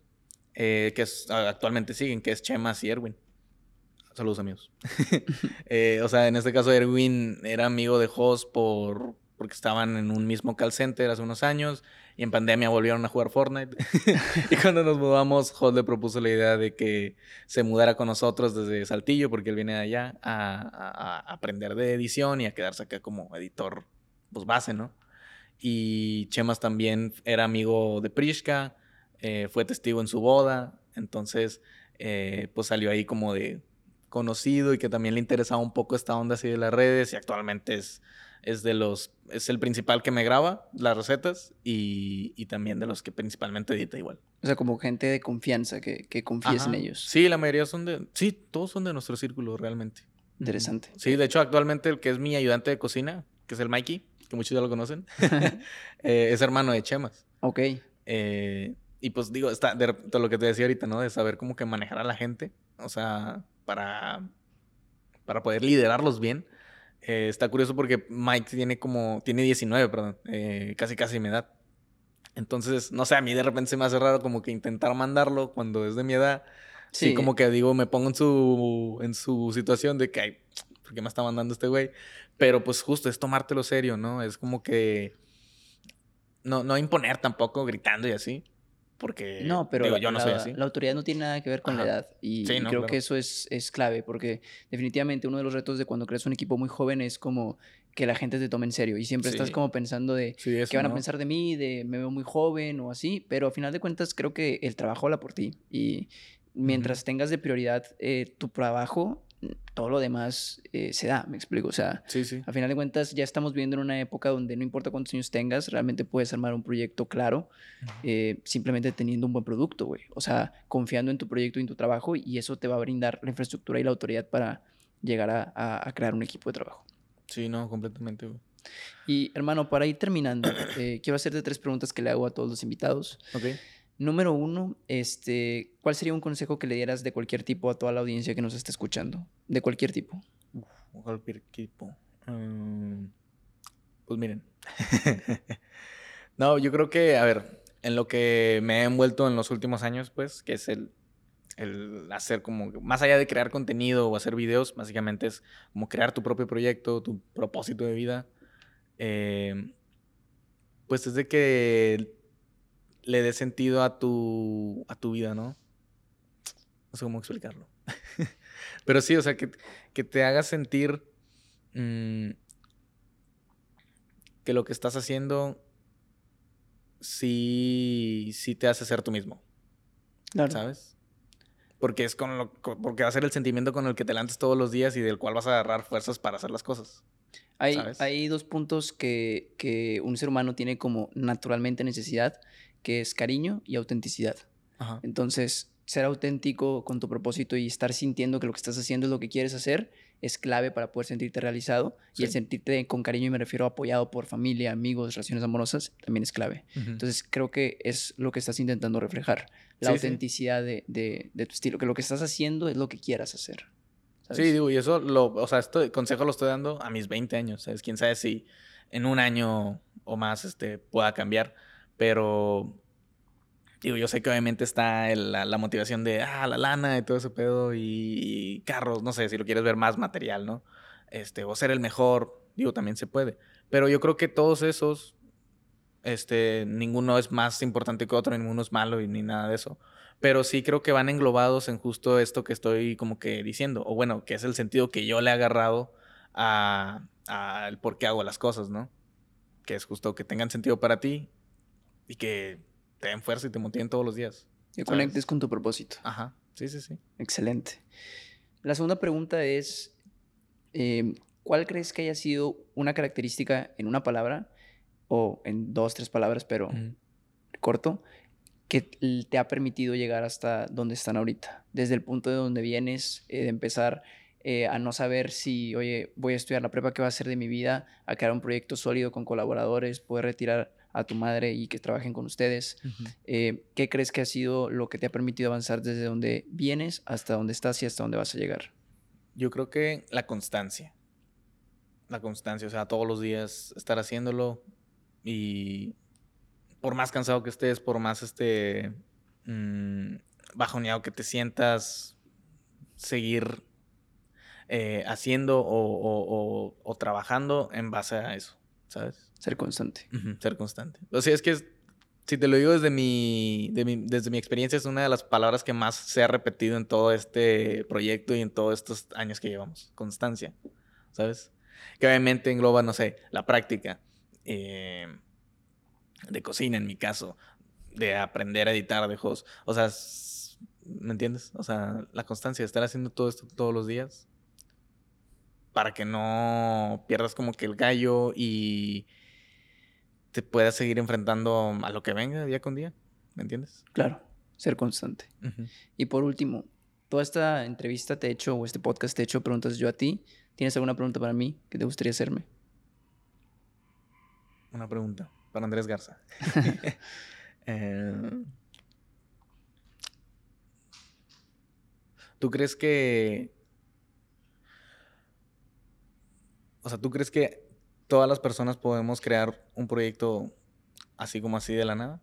¿O si se necesita por lo menos un apoyo monetario o algo así? Depende a qué te refieras con proyecto. O sea, para empezar, no creo que nada se pueda crear de la nada.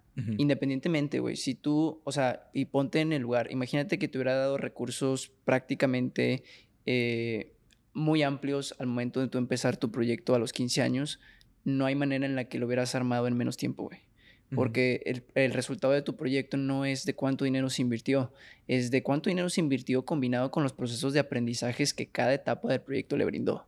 Entonces, no creo que el que haya dinero es el único factor para tener éxito, porque si no tienes eh, talento, constancia, disciplina y propiamente un propósito que te mantenga ahí, no va a servir cuánto dinero tengas, güey. O sea, no, no funciona la máquina solo con dinero. Y esto no significa para un proyecto de redes sociales, sino para un proyecto en general. O sea, lo que quieras hacer, el tener dinero y recursos no es la clave. O sea, porque creo que eh, siempre está este tema de me falta esto para empezar. Sí. Y si me falta el otro y me falta el otro. Y a veces sí son necesidades que, que nos faltan, pero dentro de una cantidad de posibilidades mínimas de donde todos podemos eh, partir de un punto de, sabes que tengo un celular o tengo el otro. O sea, si tienes estas características y quieres crear contenido en redes, iniciar es lo más importante. Y yo realmente no creo que se creen de la nada, pero sí creo que alguien, cada quien puede crear un proyecto significativo para ellos. Y la palabra significativo es clave porque cada quien define qué es significativo, ¿no? Hay personas que para ellos pueden decir que significativo es aprender a cocinar, güey. Yo no sé cocinar y para mí a lo mejor es significativo cocinar. Y ese es un proyecto relevante para mí. No va a ser mi fuente de ingresos principal, pero estoy creando algo que me da satisfacción en mi propósito, ¿sabes? Sí. Entonces yo creo que todos pueden, o sea, encontrar una conexión con su propósito de lo que quieren hacer y es cuestión de tiempo. Obviamente sí hay recursos involucrados que sin recursos obviamente se topa el proyecto, pero de empezar a que se tope hay una barrera enorme de posibilidades, güey. O sea, no es como de que empiezo y ya se topó, ¿sabes? De hecho, de empezar a que se tope hay un mundo enorme, güey. O sea, eh, ¿cuánto tiempo estuvieron ustedes nada más ustedes tres en el proyecto, güey? ¿Sabes? O sea, hasta ahorita es donde está viendo la necesidad de expandir el equipo, güey. ¿Con cuánto tiempo o con cuántos recursos estuvieron eh, agilizando para crear lo que habían creado, güey? ¿Cuánto tiempo estuvieron así? Tres años. Sí. Me explico. Y no es como que, te repito, hubiera acelerado el proyecto, tal vez, pero el conocimiento de saber que esta cámara y luego es mejor la otra y luego es mejor la otra, ese aprendizaje no lo hubieran tenido y de nada te hubieras sabido gastar al principio, luego, luego, pues, si no sabes utilizar lo de antes y todas esas experiencias acumuladas es lo que terminan haciendo el proyecto exitoso. Por eso es que cuando el dinero se hereda o se gana muy rápido, a veces no se puede mantener, porque no está en la magia en el dinero, güey. La magia está en el proceso para crear el dinero. Entonces, si tú no tienes ese proceso descubierto, no importa qué cantidad de recursos tengas, no lo vas a poder descubrir. O sea, a lo que voy es como no porque te den un millón de dólares por hacer una película de cine, si nunca has hecho una película, vas a hacer una mejor película que si no hubieras tenido la lana, porque vas a ser una película más cara, pero no una mejor película, porque el fondo del proyecto no lo tienes dominado, no tienes la idea ni las bases de cómo crearlo. Es cuando hayas creado muchas películas con menos presupuesto, cuando vas a estar listo para crear una película con mayor presupuesto y cuando vas a poder utilizar el recurso de la mejor manera, güey. Porque si te hubiera caído el recurso antes de que estuvieras listo, no lo hubieras maximizado. Sí. Por eso te lo Justo eso fue lo que nos pasó, güey. O sea, no nos pusimos como esa excusa de que nos falta, nos falta, nos falta. O sea, lo que dijiste ahorita fue muy clave, ¿sabes? Lo de el, el, el chiste es empezar, ¿sabes? El chiste es empezar. O sea, a, a, ponerte excusas de qué es lo que te falta, a empezar a como estés, es la total diferencia. Y ahí es hasta donde tope. Y ahí donde tope, porque muchas personas dicen, es que, ¿qué voy a hacer cuando tenga que eh, contratar a una persona. Brother, no tienes ni proyecto. ¿Me explico? O sea, empieza a tener el proyecto que sea un problema, es un problema bueno. Decir, oye, ¿qué voy a hacer cuando eh, la gente me diga que mi video no es bueno? Brother, no tienes ni videos grabados. Me explico, o sea, empieza con algo y luego te vas preocupando poco a poco. O sea, creo que una clave es no tienes que resolver el rompecabezas desde el día uno. O sea, es pieza por pieza. Pieza por pieza. O sea, no vas a empezar con el rompecabezas hecho y no porque tengas más piezas significa que vas a armar un mejor rompecabezas, güey. ¿Sabes? O sea, es simple y sencillamente el tema de ir construyendo paso a paso el problema. Y te repito, los recursos aceleran, pero en el libro de marketing eh, de Donald Trump, de Donald Trump University, dice que el meterle publicidad, mucho dinero en publicidad a un producto malo, solo va a hacer que este fracase más rápido. Entonces, es exactamente lo mismo acá no importa cuánto dinero tengas, si no tienes un producto o en este caso un proyecto sólido, no vas a llegar a ningún lado. Porque solamente va a fracasar más rápido. Aceleras el proceso. Sí. Pero el proceso es bueno o malo de raíz. Y a veces empieza malo y por las dificultades, adversidades, la persona que lo está construyendo va cambiando y termina siendo bueno. Pero si lo aceleras desde el punto donde no está listo, chocas. Es como si estás aprendiendo a manejar y le pisas al acelerador luego, luego chocas. Porque el que no sabe manejar eres tú. Independientemente si es un Ferrari o si es un auto muy usado. Sí, no sabe manejar mejor. Exactamente, porque tú no sabes manejar. En cambio, si aceleras un carro de lujo con un conductor de Fórmula 1, puede ganar una carrera y un torneo mundial. Pero lo que cambia es la experiencia del conductor, no la cantidad del motor que tenga el carro. Porque si el conductor es malo, va a chocar en una avenida, en un estacionamiento, en una carrera. Entonces, no es sola la clave del recurso, sino más bien el proceso que se requiere para tú poder desbloquear ese recurso. Les vuelvo a decir, el dinero no está en la cuenta ni en los activos, está en la persona que supo el proceso para desbloquear ese dinero. Entonces, no te desmotives porque no tengas el recurso en este momento. Enfócate en encontrar maneras de que tú puedas crearlo y eso todavía te va a dar más seguridad que alguien que lo heredó, porque te vas a sentir que tú sabes cómo generarlo y te va a hacer sentir mucho más seguro con tu propósito y contigo mismo. Hermano, pues muchas gracias por estar aquí en, el podcast, güey. De verdad, creo que estuvo muy enriquecedor. Espero te haya servido, te haya gustado y, hayas podido compartir esta faceta que, como te decía al principio, es muy importante, ¿no? Detrás de cada proyecto eh, que vemos en redes sociales hay un mundo de historias, de personas involucradas y creo que vale mucho la pena saber que todas las personas que quieren formar un proyecto eh, no es nomás pararse en la cámara, pero sí es el primer paso. Entonces, muchas gracias por estar aquí y, gracias por estar Gracias. Al Chile muy, muy, pocas veces tengo como que la oportunidad de contar todo el proceso que hemos vivido, pero pues cada que lo hago, eh, como que me gusta, no sé, el sentimiento que vaya dejando en las personas. Y pues muy agradecido, o sea, con toda la gente que ha apoyado el proyecto desde el inicio. Y no sé, yo solamente creo que hay mucho chef en proceso para muchos años. Excelente, hermano. Muchas gracias por formar parte, muchas gracias a todos por escuchar y nos vemos próximamente en otro podcast. Adiós amigos.